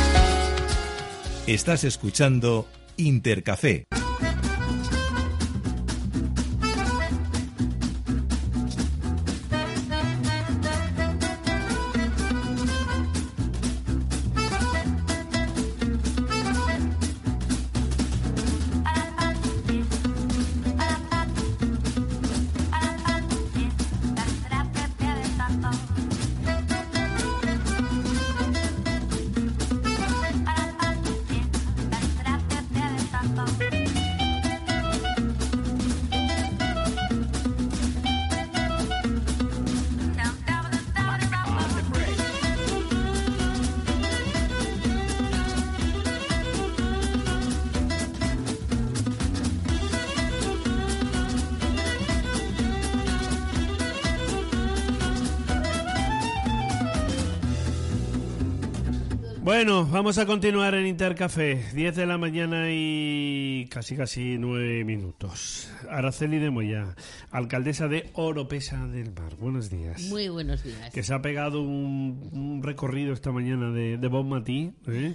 Ha, ha llovido, ha llovido, estaba poquito, lloviendo. ha llovido un poquito, pero muy poquito. Pero no nos cae agua, eh, por cierto. Muy poquito, la No. verdad que sí. Han caído cuatro gotas, pero con eso no, no arreglamos nada. Bueno, nos hace, nos hace mucha falta. Muchas gracias por haber venido, ¿eh? Por estar aquí con nosotros. Ya habíamos quedado hace ya bastante tiempo. Eh, bueno, por muchas cosas, la semana que viene vamos a estar en Fitur, Muy bien, ¿eh? que te sí. engancharemos, eh, por por supuesto. allí. Vamos a estar allí, haremos programas especiales. Pero bueno, queríamos hacer un poquito ya una, un poco una previa contigo y evidentemente, eh, bueno, pues todo lo que tiene que ver con el arranque de año, ¿no? Empezamos por el ayuntamiento, porque me estabas diciendo, es que claro, ya lo del techo de gasto, que estáis, estáis todos los alcaldes ahí ya con la mira puesta, esto para arrancar 2024, así, ¿eh? Así de golpe, Así ¿no? de golpe, ¿no? Sí, hombre, siempre estamos ahí con la espada de Damocles. Hemos estado un par de ejercicios un poquito más relajados con esa cuestión y ahora pues vuelve a ponerse en marcha ese, ese límite que yo no veo, no veo sentido, la verdad, porque los municipios que están saneados incluso tienen superávit, como el Ayuntamiento de Oropesa, Mm. pues es una lástima que te pongan ese límite que eh, no es que no puedas gastar lo que se ingresa, sino que incluso eh, te, te obligan a dejar una parte sin gastar, con lo cual vas ahorrando, vas teniendo ahí, tenemos más de 20 millones de euros y dices, ¿y para qué lo tengo ahí si no lo puedo gastar? Claro, es que eh, a este punto lo estábamos comentando fuera de antena, que además tampoco es ningún secreto, es una cosa habitual, de verdad, que siempre se, se habla a nivel de, de ayuntamientos. Vamos a ver, una cosa es eh, no tener un ayuntamiento muy endeudado, lo cual es normal. Y otra cosa es, podemos, podríamos decir que tuviese un, digamos, que, pueda tener un cierto eh, superávit o un endeudamiento controlado, que yo creo que es la función de la administración pública. Lo digo porque eh, casi se empieza a confundir esto con ser un poco una caja recaudadora. Hombre, los ayuntamientos, y digo los ayuntamientos especialmente porque son los, las administraciones más cercanas a todos los ciudadanos, hombre, yo creo que deben tener ante todo un efecto dinamizador, ¿no? ¿De qué sirve ahí tener un remanente guardado, un dinero guardado, si de lo que se trata es de dinamizar servicios y de que no se atasque nada y de que la gente vea eh, pues mejores servicios de infraestructuras, de jardines, de limpieza, etcétera, Exacto, eh, claro. eh, al final, al final eh, los ingresos son para crecer, para que el municipio crezca. Y Mm. desde luego un municipio como Oropesa con tanto dinero ahorrado y que no tenga o, un polideportivo actualizado, que no tenga un auditorio donde la banda de música pueda ensayar o podamos traer espectáculos, no tengamos piscina, no tengamos gimnasio, no te- nos faltan casa de la cultura, nos faltan un montón de infraestructuras y, y bueno, mm, si no tienes tienes el dinero y no lo puedes gastar, pues la verdad es que es una pena. Y todo lo que se gaste no es gastar, es muchas veces invertir, invertir en crecimiento, como tú muy bien has dicho, en Mm. dinamizar, en hacer Claro. Mm. que el pueblo crezca, atraer empresas y a veces para eso primero hay que sembrar y económicamente Bueno, pues hace falta. Claro, eh, el turismo mm, va a seguir siendo gran protagonista de, de este año 2024 y bendito sea, ¿eh? Desde los años 60, Desde 70 luego. que nos cayó esta bendición y hay que poner en mérito y en valor. Yo creo que a dos alcaldes pioneros que fueron el de Benidorm, que sabes que fue Sí. allí a pelearse con Franco Sí, sí. en su momento, pero también la Costa del Sol, que, que yo creo que fueron dos de los de los destinos pioneros en, en nuestro país y evidentemente una parte de la nuestra, la valenciana. Esto 40 años después, por fortuna, lo seguimos conservando. La semana que viene, como decimos, vamos a estar en Fitur. Pero mm, dicho esto, al final, como siempre, volvemos a lo mismo. Hay que cuidarlo todo, los servicios cada vez tienen que estar mejor, al turista cada vez le tienes que atender mejor y tienes todo un entramado empresarial. exacto, ¿eh? hay que dinamizar, eh, pero también diversificar y diversificar pasa por lo que tú has dicho. Vamos a mimar el turismo, que es nuestra gallina de los huevos de oro, pero no podemos poner todos los huevos en la misma cesta y debemos tener también un entramado, un tejido empresarial. En este caso en Oropesa, de empresa verde, por ser un municipio turístico, pero tienen cabida muchísimas empresas de corte tecnológico, científico y de innovación. Y en esa línea estamos trabajando. Desde luego Fitur, como tú muy bien has dicho, el, del 24 al 28 al 28, de enero. Al 28, ¿eh? sí. Bueno, al 26 a nivel profesional, pero, Sí, bueno, pero, la gente que quiere ir a ver la oferta hasta el domingo. Hasta, claro, el domingo. Pues es un escaparate precisamente para eso. Primero, los dos primeros días es más institucional, turoperadores, etcétera, comunicación, que ahí estaréis vosotros, y luego ya pues de cara al público en general, que también es interesante porque acuden muchísimos al stand, a, a donde está donde está Oropesa, pues, ah, yo verano en Oropesa, tata, y quieren ese trato, que les atiendas personalmente, bueno, que, que van a repetir. Que por cierto, eh, Marinador está en pleno, en pleno proceso de transformación. Lo adquirió por una parte el grupo Magic Costa Blanca, es decir, un grupo también hotelero valenciano de, Sí. de referencia, junto también con otros inversores. ¿Qué sabe la alcaldesa a este respecto de todo el proceso de transformación de este complejo? Bueno, pues la que verdad es es que santo y seña de, Sí. Estoy muy contenta, satisfecha. Ya hemos tenido cuatro reuniones eh, con ellos, con el grupo Fuertes del Pozo y Mm. otras Sí, empresas. es que está el grupo Fuertes y está el grupo Eso Magic es. Eso es, y van, y van de la mano. Yo creo que Fuertes aporta, pues además de experiencia, un gran capital y Magic tiene pues todo lo que es la, eh, la profesionalidad ¿no? de tantos años en el sector. Yo creo que son muy buenas noticias.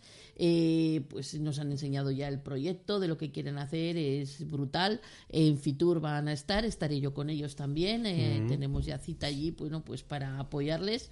Y bueno, en Fitur, como te digo, además, escaparate estará eh, lo que es Marinador con el grupo Magic y Fuertes. Eh, yo creo que tienen muchísima capacidad para levantar todo el complejo y ya están trabajando en la reforma de hoteles, eh, planteando todos los parques acuáticos, bueno, todo lo que ahora mismo el turismo reclama. Porque, ¿qué antigüedad tiene ya el complejo? A lo Bueno, tonto, la a lo verdad, tonto. a lo tonto, a lo tonto, eh, yo creo que la primera fase empezó en el 89, 90, 91. o sea Claro, que hace fíjate, ya- hace- calcula. hace ya en el 30 2000 años. la segunda fase, o sea que sin Claro, querer 20, ya tiene 20 años. 20, algo más. 20, 25 Sí, sí, años. sí, ¿eh? o sea que ya tiene su. He dicho 30, no tanto, pero bueno, tiempo, pero sí. más de 20 seguro. Sí. Pues aprovecharán Fitur a hacer esa presentación y también en Fitur vamos a aprovechar en Oro- de Oropesa partimos con el apoyo a la Asociación de Hostelería que también harán un show cooking eh, de todos los restaurantes que tenemos en el municipio. Después también hará la, la presentación con un vídeo promocional Mm. la tercera edición del Reggaeton Beach Festival, Ah, como sabes se hace aquí en Oropesa y después la Asociación Cultural, la SOC, también presenta la siguiente edición, la que será ahora en el Puente de Mayo, de La Trova, que es un encuentro de oficios tradicionales que ya tiene la declaración de fiesta de interés turístico provincial. O sea que vamos cargaditos este año a Fitur. Pues no, no se va usted a aburrir. No, no, no, desde luego. Para nada. Bueno, eh, yendo, lo- luego hablaremos de Ciudadanos, porque Celia de Moya es alcaldesa por Ciudadanos. ¿eh? Va, va a tener una gestión compartida en este ayuntamiento con, junto con el Partido Popular. Mm, Mamen Pelís está hoy en la Ejecutiva Muy. Nacional del, del partido. El otro día tuvimos aquí, como sabéis, también a David García, el alcalde Ajá. de Nules, que está también ahí tratando de reunificar el centro. Lo- luego hablaremos de esto en la segunda parte de la entrevista. Pero bueno, mientras que nos centramos en esto, a ver, eh, el otro día, como, como bien sabe la alcaldesa de, de Oropesa, se sube el salario mínimo interprofesional al 5%. Y estamos hablando de la hostelería y del sector hotelero. Miles de puestos de trabajo. Y muchos de ellos son pequeñas y medianas empresas, eh, son autónomos. Con una subida del SMI, lo avisaba el presidente de FEOE, el señor Garamendi, cuidado con esto, con el soportar las cotizaciones sociales, que lo diré mil veces. Subir el salario está muy bien para todo el mundo, pero el problema es lo que pagan las empresas. ¿Qué se puede hacer para ayudar, por ejemplo, a estos tejidos empresariales tan importantes? Bueno, mm, la verdad que es un tema muy complicado porque es un sector muy sensible a estos a estas modificaciones, sobre todo de precio, porque al final las ha de asumir todas el pequeño empresario. Imagínate un municipio costero como Oropesa que se trabaja a lo bestia dos meses, pero el resto del año es mucho más flojo. La verdad que tienen un grave problema desde el ayuntamiento. Pues los ayuntamientos lo que podemos hacer es lo que solemos hacer. Hemos tenido la tasa de ocupación de vía pública con la excusa de la pandemia ha llegado a hasta, hasta hoy. Eh, tenemos, bueno, pues siempre el apoyo constante a través de la Agencia de Empleo y Desarrollo Local de Oropesa. Sí que estamos, eh, bueno, pues intentando facilitarles cursos de formación, teniendo en cuenta sus necesidades. Por ejemplo, están organizados en la Asociación de Empresarios y Asociación de Hostelería. Para mí tienen una prioridad absoluta. Eh, la Asociación de Hostelería nos ha propuesto dos cursos, lo que ellos creen que necesitan reforzar en repostería y en corte de jamón. Pues venga, cursos que a través del Centro de, de Turismo de Castellón los vamos a hacer. Otro de intentamos formar personas para que al menos eh, al ir más formadas den también un mejor servicio de calidad y lo que por un lado lo pierden, pues por otro que lo puedan recuperar. claro, por Formación a desempleados. Claro, porque, porque claro, el sector de la hostelería, vuelvo a repetir, está compuesto en la mayor parte por pequeñas y medianas empresas, por muchos autónomos. Es decir, claro, es un sector que, lo ha, dicho, lo ha dicho muy bien la, alcaldesa de Oropesa del Mar, durante dos meses, en vuestro caso, eh, se trabaja muy bien, eh, pero luego hay que decir, por ejemplo, sabes que hay zonas de Alicante que a lo mejor les tiran un poquito más, pero bueno, mm, claro, el año es muy largo. hay que mantener todas las infraestructuras, todos los establecimientos y luego está el famoso modelo del fijo discontinuo, con todo lo que ello conlleva, con todo lo que ello supone. Lo digo porque no sé si, si en vuestro caso se ha tenido algún tipo de reunión también con, con la hostelería, mostrado la preocupación, porque es eso, se va a Fitur con mucho ánimo, con muchas ganas, como no puede ser de otra forma, con el inicio de una temporada si Dios quiere, turística, que este año se va a adelantar un poquito la Semana Santa, porque sabe que coincide casi con fallas, pero, pero luego, claro, Luego la realidad es, soportar, es soportar esos costes claro, y siempre intentas que no cierren, que se mantengan abiertos. Claro, porque ese modelo de fijo discontinuo... Claro, pero te dicen, alcaldesa, que no puedo más, que, que es que no puedo porque tener abierto me supone un gasto y, no entran clientes o entran muy poquitos. y ese problema lo tenemos. ¿Cómo lo intentando, intentamos suplir? Además de lo que te he comentado, pues ayudas a la contratación, Siempre intentamos que haya una serie de ayudas a las que se puedan acoger al autoempleo para emprendedores, pero la verdad es que es complicado porque es una es un tema que sobre todo debería ocuparse el gobierno de la nación,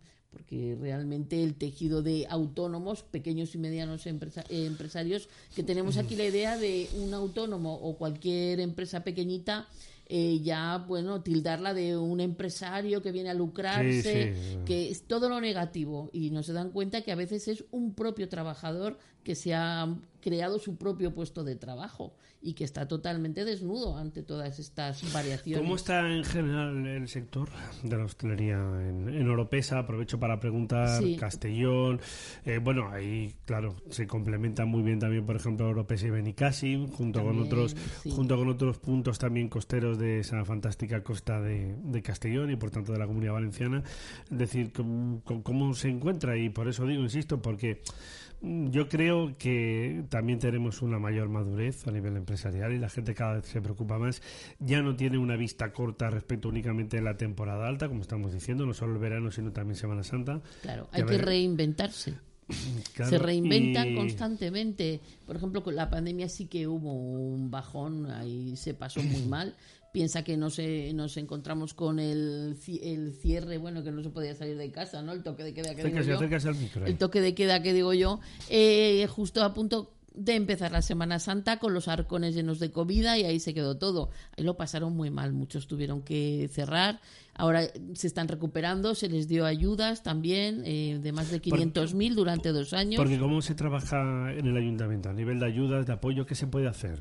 Pues lo que hacemos es sacar paquetes de ayudas. Por ejemplo, en la pandemia sacamos por dos veces ayudas a las que se pudieron acoger. Después... Porque usted era alcaldesa. Sí, los dos últimos años. los dos últimos años. Los dos últimos. Ya estábamos saliendo un poco de la. O sea, lleva el segundo mandato también compartido con el, con el Partido Popular, ¿no? No, la legislatura pasada fue con el Partido, Socialista. Estuvo la candidata de, bueno, el Partido Socialista los dos primeros años y los dos últimos yo. Y ahora estoy los dos primeros de esta legislatura y así hago cuatro ya seguidos. Esto es un seguiditos. Modelo, un modelo plural. Exactamente, bueno, estando en el centro, al final, mira, en el, eh, a nivel de ideología es importante, pero en un pueblo eh, también estamos las personas, o son las personas, y tienes que trabajar con aquel equipo con el que te sientas más cómodo. En todo caso, antes o ahora, pues yo mi, mi aportación es esa centralidad, ¿no? esa moderación. y, bueno, y retomando el tema de ayudas, luego vamos con la, cuestión, político, la cuestión política, ¿no? Es decir, cómo se puede ir trabajando. Evidentemente, durante la etapa de la pandemia, ahí se produjeron unas, digamos, incluso ayudas extraordinarias. Otra cosa distinta es el tema de, los ICO, ¿no? Y estas historias. Pues pero bueno, eh, pero bueno, cómo se puede trabajar y cómo se trabaja en la actualidad. Es decir, teniendo en cuenta, vuelvo a repetir, que aunque que esto es otro otro debate, las empresas turísticas en algunos casos, pues muchos vienen soportando deudas de la pandemia. Quiero decir, han tenido han tenido un 2023 estupendo, vale, es cierto.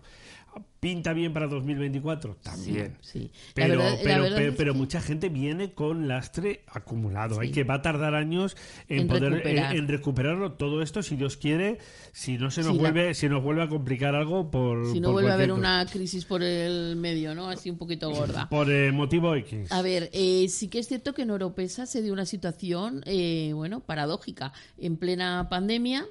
Eh, claro, eh, empezaron a venir muchas personas, muchas familias o matrimonios, sobre todo de Teruel, Zaragoza, Madrid, huyendo, sobre todo de Madrid, huyendo de lo que allí estaba ocurriendo, que era, pues eso, había muchos casos, mm. etcétera venían a Oropesa, que podían salir a pasear, que no, tenían sus terrazas para respirar el aire puro. Y bueno, se quedaron, se empezaron a quedar durante el invierno y esas personas salían. Como el verano fue horroroso, hubo muchos hosteleros que dejaron abierto y los fines de semana, con medidas de seguridad, etcétera, la gente salía, fíjate, y consiguieron capear, capear bastante. Luego llegó ese primer verano que el mes de junio hacían caja como si fuera agosto, se ha dicho por los empresarios.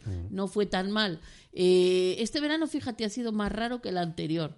No ha ido mal, el anterior fue buenísimo, este último ha sido un poquito más 2023 ¿sí? fíjate pues no el 22 fue fue muy bueno por eso digo pero digo y el 23 ha sido raro porque en 2023 quiero decir la gente a, nivel general el sector turístico estaba bastante satisfecho bueno ellos eh, también me mm, vieron que el tema de elecciones en nacionales que hubo en pleno verano, que eso les perjudicó. Es verdad. 23, 23 de julio. Sí, de julio, ¿no? De julio, de julio. Parte, parte, final, claro, se afectaba segunda quincena de julio. Les hizo así, dice dicen que fue un verano, ha sido un verano raro, porque claro, la gente que iba a votar no quería venir, los otros que si se fueron, no gustó mucho. Esta, es verdad que para este año las expectativas son muy buenas. Bueno, así hay que decir que el año 2023 ha sido bastante bueno. Ha sido bueno, sí. Y, digo, en turismo en general. Es verdad que afectó, mira, es verdad, el tema del, del proceso electoral pero bueno, en términos generales, el año... No ha sido malo del todo. Lo que pasa es que, claro, ahora, pues eso, seguimos enfrentándonos a eh, cuesta de enero, de febrero, de... No, no, es que es difícil, claro, hasta que empieza Semana Santa y... en Fitur va a haber mucha alegría, pero también va a haber eh, mucha incertidumbre y va a haber, como apuntaba la alcaldesa de Europa son muchas reuniones, ¿no? A nivel empresarial, de mucha gente, de mm, no sé, no, no A ver, a ver, ¿no? Preparando.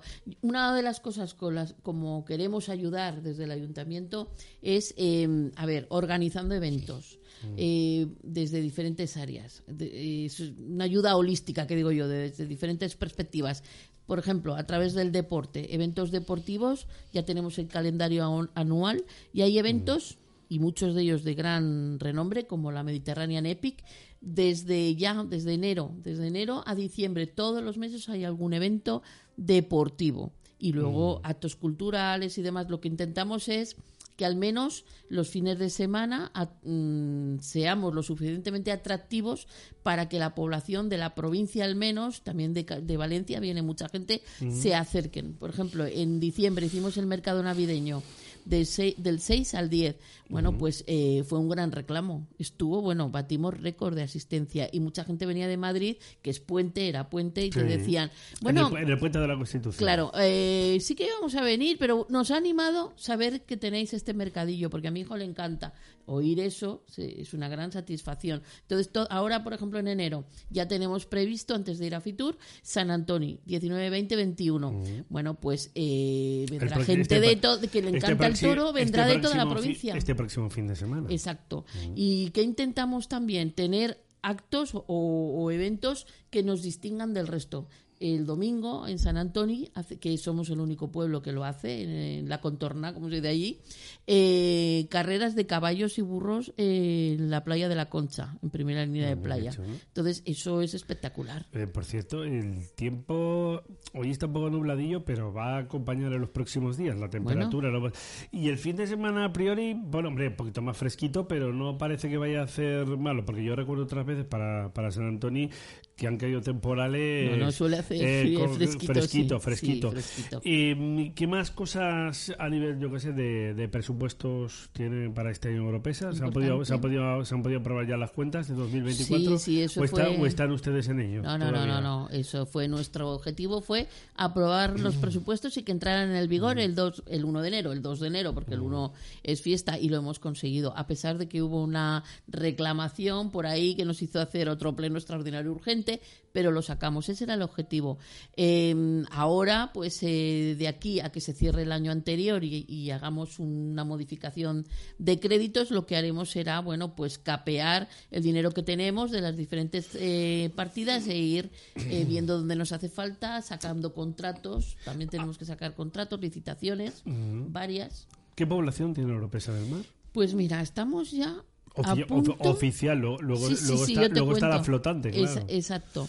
Pues mira, eh, empezamos la legislatura pasada con 9.400 y pico y estamos a punto de llegar a los 12.000 empadronados. 12.000 12.000 empadronados. Que- 11.900 y algo Que seremos. por cercanía, por ejemplo, junto con Benicassim, que se hace un núcleo urbano ahí de en torno a 30, 35 A ver. Benicassim tendrá unos 18.000. O sea que estamos... 18.000. Quiero decir, ¿no? Que por- porque al final, como si cercanía, estamos más, al- claro, más otros municipios... sí, Eso pues, siempre viene bien para compartir servicios. o- sí, Sí. Puede ser interesante. Pero población flotante que me has mencionado, tenemos En el verano. mes, el mes, bueno, en verano ni te cuento, pero en invierno, en diciembre, que es el mes que menos población flotante tenemos, son 20.000.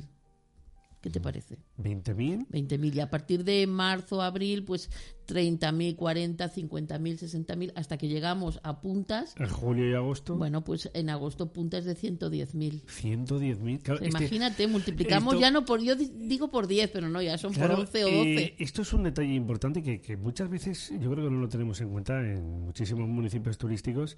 Claro, que uno dice, bueno, yo tengo 10.000, 15.000, 14.000. El otro día el alcalde de Nules nos decía, nosotros tenemos 14.000, Benicassim 18.000 y así sucesivamente eh, muchísimos municipios. Pero claro, es que en julio y agosto se va uno por encima de los 100.000 habitantes. Sí, sí, es brutal. Pero que es una barbaridad. Es- Eso es, eso es, vamos. Eh, eso es lo que hace, multi- eh, multiplicar por claro, 10 que sea tu un población normal.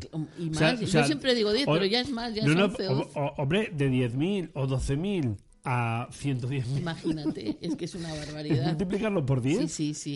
Eh, Eh, eso es lo que hace que sea un municipio complejo. ¿Cómo, cómo- precisamente. claro, cómo se afronta todo esto? Pues, porque, eh, porque estos meses de verano. Pues bueno, eh, lo- complicados. los contratos de servicios como limpieza, jardinería, eh, licitamos con las cláusulas estas ¿no? de temporada media, temporada alta para reforzar los meses, pero aún así no, es que no llegas, vas con la lengua afuera, imagínate. Eh, ya sea atención en el ayuntamiento, porque el día que sale nublado, en vez de a la playa, todos se van al ayuntamiento a plantear lo que sea. Entonces, es, es increíble. Entonces, bueno, se refuerza todo, recogida de basuras, etcétera. Queda otra. Antes de irme a la publicidad, eh, ¿qué más cosas y planes y proyectos tiene Araceli de Moya para este Bueno, año recién estrenado? Para este, eh, seguir trabajando. Y, y, hombre, y su equipo de gobierno, Claro, evidentemente. por supuesto. Seguir trabajando en la construcción del centro médico un, un nuevo centro médico que hace muchísima falta. Eh, Esta es otra cosa, cuando tenemos a los desplazados de, de otras comunidades y del extranjero, Claro. que bienvenidos sean, Claro. vaya por delante. Lo que pasa que ahí Eh, luego, luego hay que atender a estas personas. Evidentemente, lo que pasa es que ahí cuando vas a reclamar una infraestructura, eh, te, te tiran a la cara los datos del empadronamiento, que por eso estamos Mm. intentando también hacer alguna campaña ¿no? de, de concienciación de las personas que viven realmente en Oropesa que se empadronen porque los, las ayudas que pueda recibir van en función del número de habitantes de Mm. empadronados. Entonces es muy importante que estén censados para poder reclamar más, mejores servicios. Entonces estamos con el centro médico, con la residencia de mayores y centro de día, esos dos proyectos que ya empezaron la legislatura pasada, pero que están muy en mantillas, hay que decirlo. Yo espero que estos cuatro años, ya tres y medio, bueno, le peguemos un buen ¿no? avance. Luego tenemos pendiente hacer un polideportivo con piscina cubierta, que te he comentado. Sí, Mm. y yo quisiera pues hacer el centro, el auditorio, para porque nos hace falta un lugar de encuentro para poder eh, realizar eventos, para que la gente pueda tener más acceso a la cultura, ¿no? Que al final es un derecho constitucional. Y luego un Mm. centro tecnológico que en el que estamos trabajando para, Para- no solo pa- Oropesa, sino para 10 tra- pa- municipios pero- más. No, no, pero para atraer vivero de empresas claro, tecnológicas. claro, claro, y en ese sentido, ¿cómo se está trabajando, Araceli? Bueno, estamos, tenemos un convenio con la universidad, con la UGI, Ujú. y con la cátedra de innovación de, mm, de materiales cerámicos con el catedrático Juan Carda. Y bueno están abri- abriendo líneas de investigación eh, pues no sé con 3D con láser bueno, tienen algunas haciendo ferias científicas Eh, cada eh, año hacemos una feria científica en Oropesa. Esto es un debate muy interesante porque nosotros que además eh, trabajamos con la innovación y vamos siempre de la mano con, con nuestros buenos amigos de Startup Valencia, mm, empezamos a ver una realidad, es decir, no todas las tecnológicas, no todas las empresas, incluso muchas de ellas, por ejemplo, que están en una fase ahora de, de incubación o de aceleración, por ejemplo, en Lanzadera y en otros lugares, Claro, no todo el mundo se va a quedar en Lanzadera, no todo el mundo se va a quedar en la Marina de Valencia, no todo el mundo se va a quedar ni tan siquiera en Valencia o en la provincia. Tenemos, como yo digo un montón de veces, una tierra fantástica eh, de la terreta. Yo recuerdo al alcalde de Benidorm y actual presidente de la Diputación de Alicante, Tony Pérez, que decía, hombre, es que aquí se puede venir a teletrabajar, Sí, porque si nosotros atraemos ese talento para teletrabajar, pues mucha gente de la que venga eh, inicialmente con esa concepción, el día de mañana puede montar una empresa. Exactamente. Esta es una gran oportunidad que tiene toda la comunidad valenciana por nuestro fantástico clima y condiciones. Y yo creo que esto es una muy buena oportunidad y además es tener una buena visión de futuro. Para aquello que hablamos Claro. siempre de, ¿se nos llena la boca únicamente con el turismo? No, no es No, solo el turismo, hay mucho más. Pues mira, parte de esos 12.000, casi 12.000 empadronados son a raíz de la pandemia matrimonios ma- o parejas más o menos jóvenes, que hay varias, bastantes, de 35 a 45, 50 años, que han encontrado en Oropesa ese lugar de teletrabajar. Y a lo mejor se trasladan cada 10 días, cada 15, se van o a Barcelona o a Madrid, que es donde tienen la sede, la, la empresa, Mm. y el resto están en Oropesa teletrabajando, por lo Y- que has dicho tú, han visto la calidad cuenta de vida. Otro detalle muy importante, la cercanía con el aeropuerto de Castellón, Sí. que hoy en día es un centro también científico de innovación, Exacto. aparte de seguir a- a alojando y acogiendo vuelos Exacto, comerciales. Estamos Pero- muy bien comunicados. Pero es una muy buena oportunidad porque está muy cerquita. Oropesa está muy cerquita de, Sí, del aeropuerto. el puerto, el aeropuerto, la autopista que ahora ya está liberalizada. Que tenemos tenemos Está muy una, tenemos una terreta que no nos la creemos. No nos la, no nos la creemos. No, No, nos la creemos, no nos, la, creemos, es, cierto, una realidad. Es cierto. Voy a hacer una pausa para la Bien. publi, ¿le parece usted bien? De acuerdo, ¿Eh? Y perfecto. volvemos enseguida y hablamos ya un poco del centro y todas estas cosas. Y luego seguimos hablando de más cosas, ¿eh? que, con, que con la alcaldesa de Oropesa tenemos para hablar aquí largo y tendido. Y mira que cuando viene tenemos 50 minutitos para charlar, pero podríamos estar corto. podríamos estar una hora y pico tranquilamente. Bueno, Nebo, ¿te le das a la teclita? Venga, volvemos enseguida.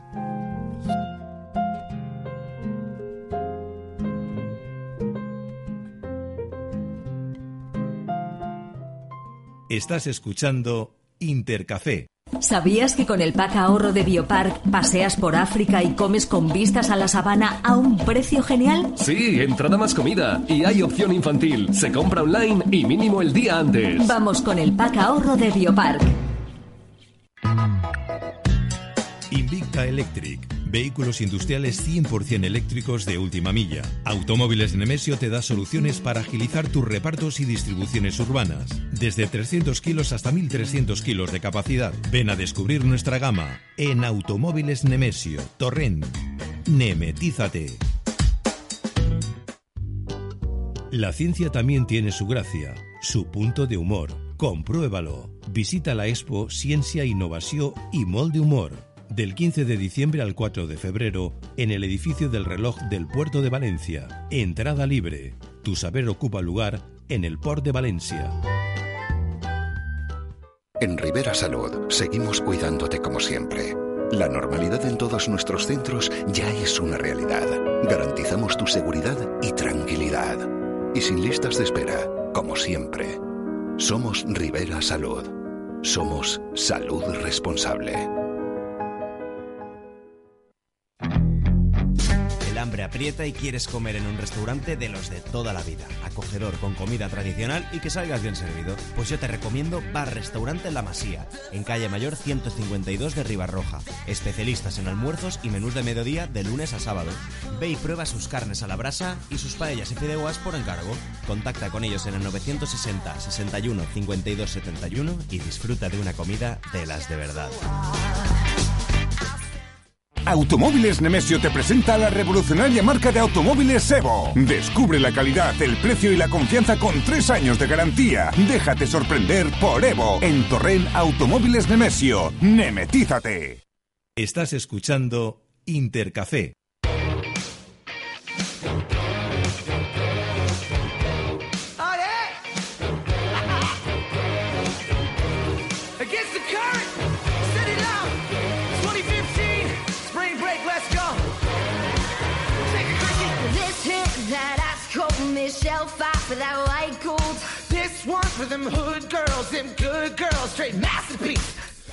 Muy bien, continuamos con Araceli de Moya, con la alcaldesa de Oropesa del Mar, que, como digo, ha tenido bien hacerse un recorrido de la comunidad valenciana ¿eh?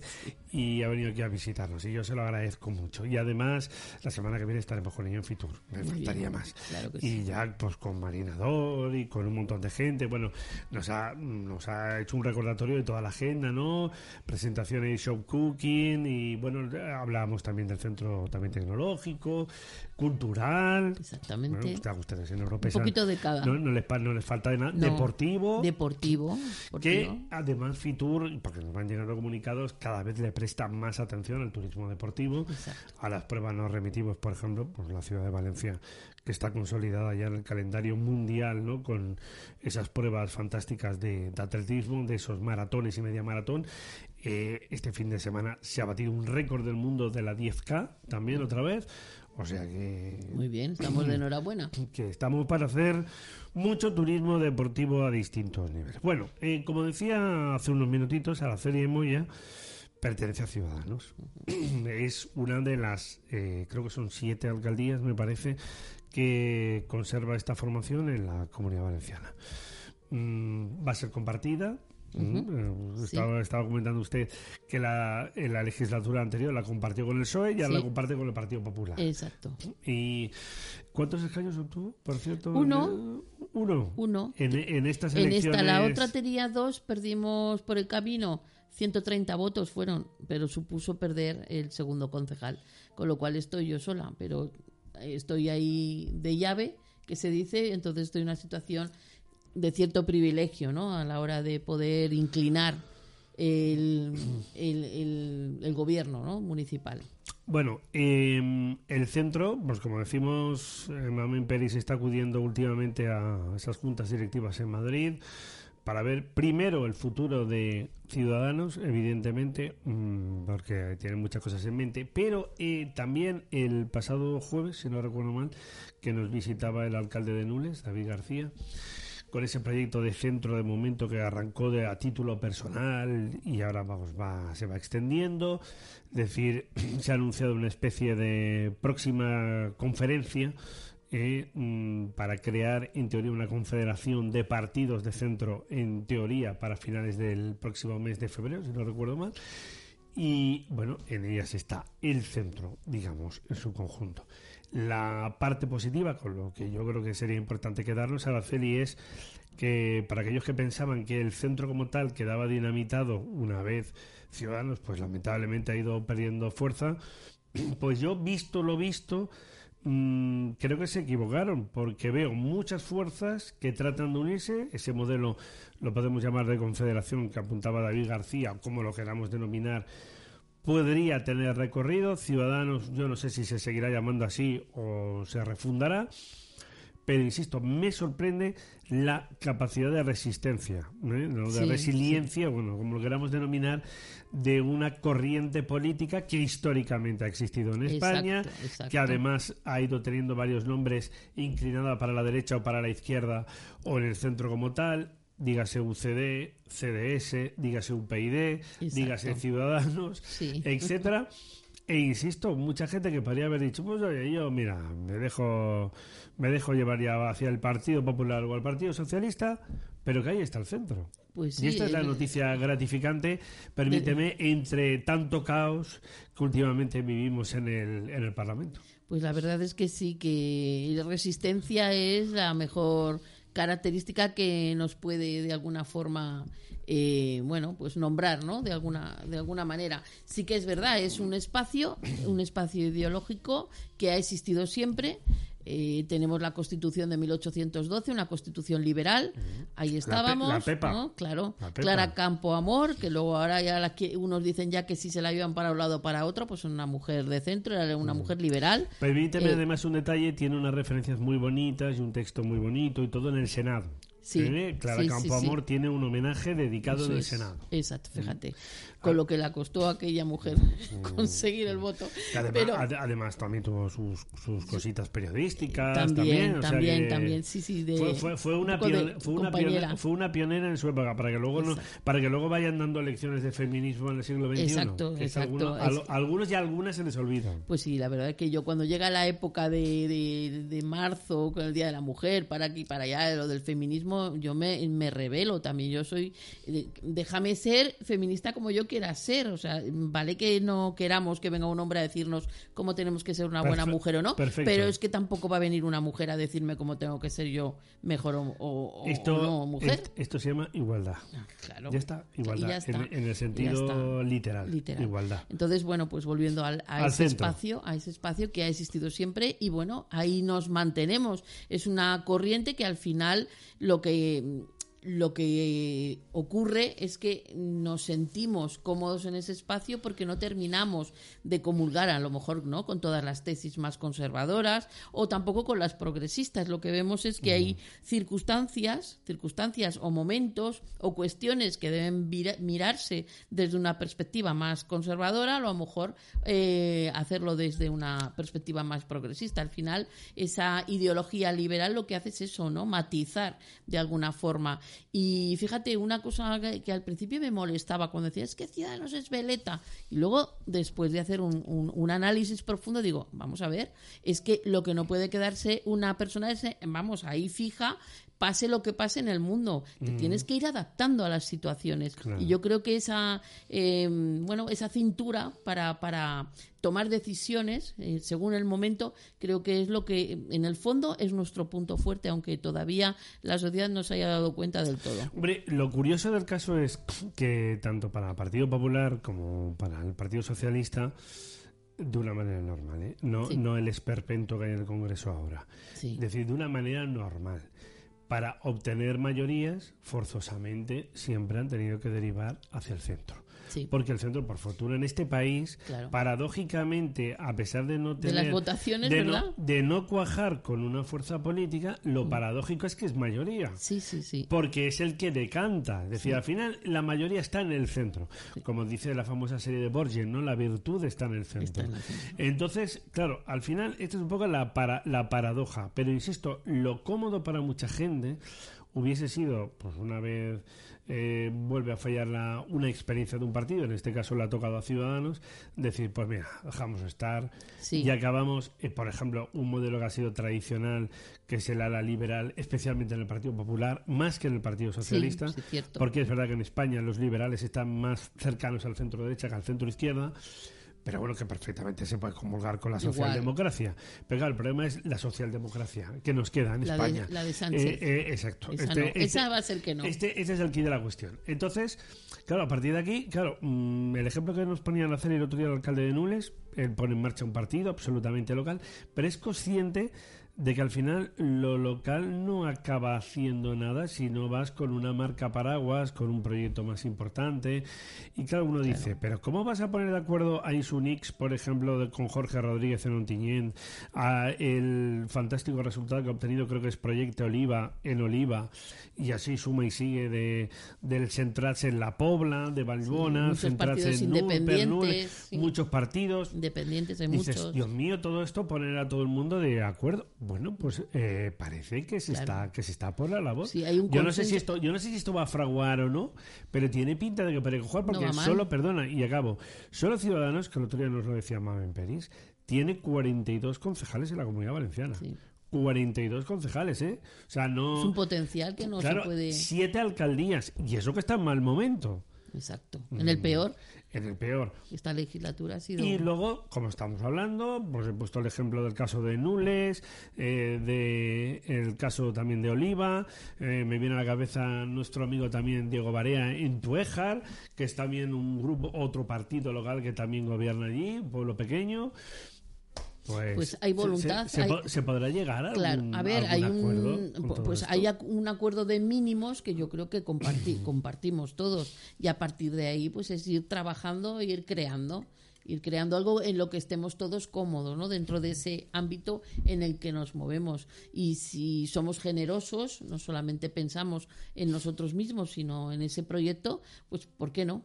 Al final es un, la política es apasionante. Es cuando te mueves de ese área de confort del que tú hablas, porque cuando ya estás en un partido grande, que yo cuando entré en política podía perfectamente haberme dicho, haber dicho, pues me voy aquí o me voy allá y estás como como un- con un paraguas pero de los potentes. Y sin embargo siempre he ido en, en esta línea no contracorriente con los minoritarios pero es muy apasionante por todo lo que va pasando no entonces yo lo veo desde ese punto de vista. Hay que eh, a los que nos gusta la política esto es hacer política Claro, de pero, alguna forma. pero Araceli de Moya, por ejemplo, lleva dos legislaturas, como decimos, primero ha convivido con el Partido Socialista, ahora con el Partido Popular y, y más años en la oposición. Y más años en la oposición, es decir, y por tanto mm, es una experta que conoce bien esa estructura y el modelo del centro y que se puede llegar a acuerdos Claro, sin perfectamente. ningún problema. Es decir, y que no pasa nada.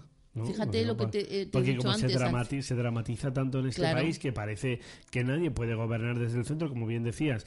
No, es que claro, que aquí el Ciudadanos era muy veleta. No es que es veleta, No. eh, es que... se, si a- uno está- se acomoda a las circunstancias que más convienen, sobre todo a los ciudadanos, pero ¿eh? Al país. Pero permíteme, no por eso se pierden los principios No, fundamentales. no, no, no tienes por qué perderlos, claro que no. Claro. No tiene- cada uno tiene los suyos y se puede perfectamente convivir. Ahora mismo, en el, eh, además de compartir, que compartiré la alcaldía con Rafael Albert, el, el que ahora es vicealcalde en Oropesa del Partido Popular, también tenemos en el equipo de gobierno a Vox. Mm. Y, y entonces, bueno, llega un momento en que dices, mm, ¿por qué? Y, y bueno, cuando lo oye la izquierda, se rasga las vestiduras. Vamos a ver, y tú te puedes juntar con Compromís, te puedes juntar con, Con eh, Podemos, los independentistas, te puedes jugar con- con lo- los proetarras, no pasa nada. Eh, a ver, somos al final, que te lo he dicho al principio, personas. Si la persona vale la pena, pues eh, ya nos entenderemos a nivel ideológico, y más en un pueblo. Mm, ¿Qué puede pasar, por ejemplo? Un poco la pregunta del millón, ¿no? Pero las sensaciones que tiene la alcaldesa de, de Oropesa, ¿qué puede pasar con Ciudadanos? ¿Qué puede pasar? Bueno, pues ahora estamos ah, haciendo la travesía del desierto, pero es Como eso, todos los que- partidos, por como- cierto. Bueno, unos más que otros, no, ¿no? no, no, ¿Qué no, te parece? No, no, no, hombre, el PP lo pasó que muy... El PP ahora gobierna en la Comunidad Valenciana, por ejemplo, pero lo pasó muy mal, Lo ¿eh? pasó mal, Hace- pero se hace- supo recuperar rápido, ¿verdad? O sea, Bueno, bueno, reaccionó bueno. bien. Yo conocí Ahora, ese si proceso llega- y, si que se lo- y, perdón, permíteme que se lo digan a Isabel Boric. Pues sí. Cómo, cómo las pasó Pues de, sí. de canutas Sí, para es reflotar un proyecto hundido, ¿eh? La verdad es que sí. Y estamos hablando de hace solo ocho años. Sí, es que el tiempo en política va muy rápido. No hace, ta- no hace tanto tiempo. Eso es cierto. Pues puede pasar de todo, tú mismo lo has dicho. Puede ocurrir cualquier cosa que los eh, españoles eh, se den cuenta de que estamos ahí y que sí que somos útiles y que valemos la pena y que estamos aguantando porque realmente creemos en lo que hacemos.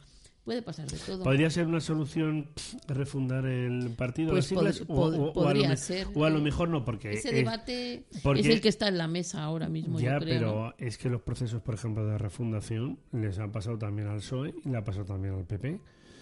Sí, sí. Grave Exacto, Alianza Popular, Partido Popular, ahí hubo un cambio también. Ahí se refundó, se refundó. Eh, una vez, pero luego a raíz de bueno pues de todos los tristes sucesos que acontecieron hace en torno Sí, a 10 años, sí. eh, se dijo la marca PP está quemada, el PP aguantó con las siglas sí. y ha seguido hacia adelante. Las y ponía PSOE pequeñito, ¿verdad? Los carteles las ponía chiquititas. así. Hombre, eh, que, se lo, bueno. que se lo digan al propio Feijó, que, era, que, que era Feijó, Sí, eh, sí. o, o me acuerdo, o Juanma Moreno, ¿no? no Sí, sí. Las siglas del partido estaban en Nada, chiquitín. chiquitín. Pues un poquito. ah, Pero por eso digo, eh, po- podría, Pues a lo no- mejor, podría a lo mejor Ciudadanos plantearse, oye, es decir, vamos a aguantar con las siglas que total como otros partidos les ha pasado igual y seguiremos verdad. confiando con nuestro proyecto. Pues la verdad es que. ¿Es, usted hay- ¿Es usted partidaria de eso, por ejemplo? A Yo no lo sé, yo ya casi que me mm, dejo que hablen los demás a ver si me convence Hombre, alguno, porque pero- pero realmente te- pero tendrá el nombre de. Ciudadanos es el más bonito. ¿Qué otro nombre le puedes poner a un partido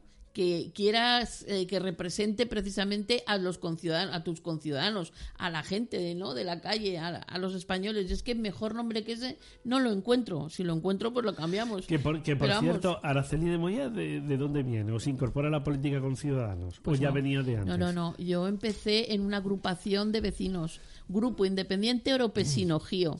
Grupo Independiente Europesino. Un, pro- un partido local, una agrupación, que no era ni partido, era agrupación local, eh, desde el inicio de la democracia. Pues empezó entonces, así. entonces que le digan de que va un partido local, ¿no? Exactamente. Que se lo cuente. Claro, claro.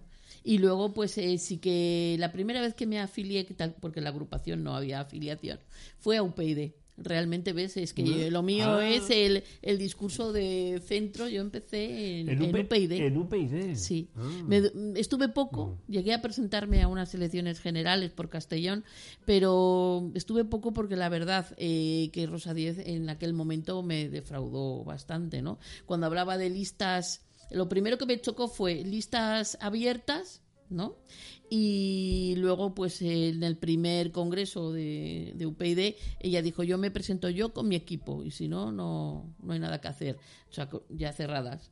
Y entonces y dije, jolín, pues esto de predicar para los demás y no hacerlo tú, eso aquello ya no me convenció del todo. Y bueno, creo que ahí fue eh, fueron los personalismos los que acabaron con UPyD. Sinceramente. Pero el un- discurso un sigue siendo el mejor. O sea, eh, igual, a ver, muy parecido al de Ciudadanos, pero incluso yo diría que mejor.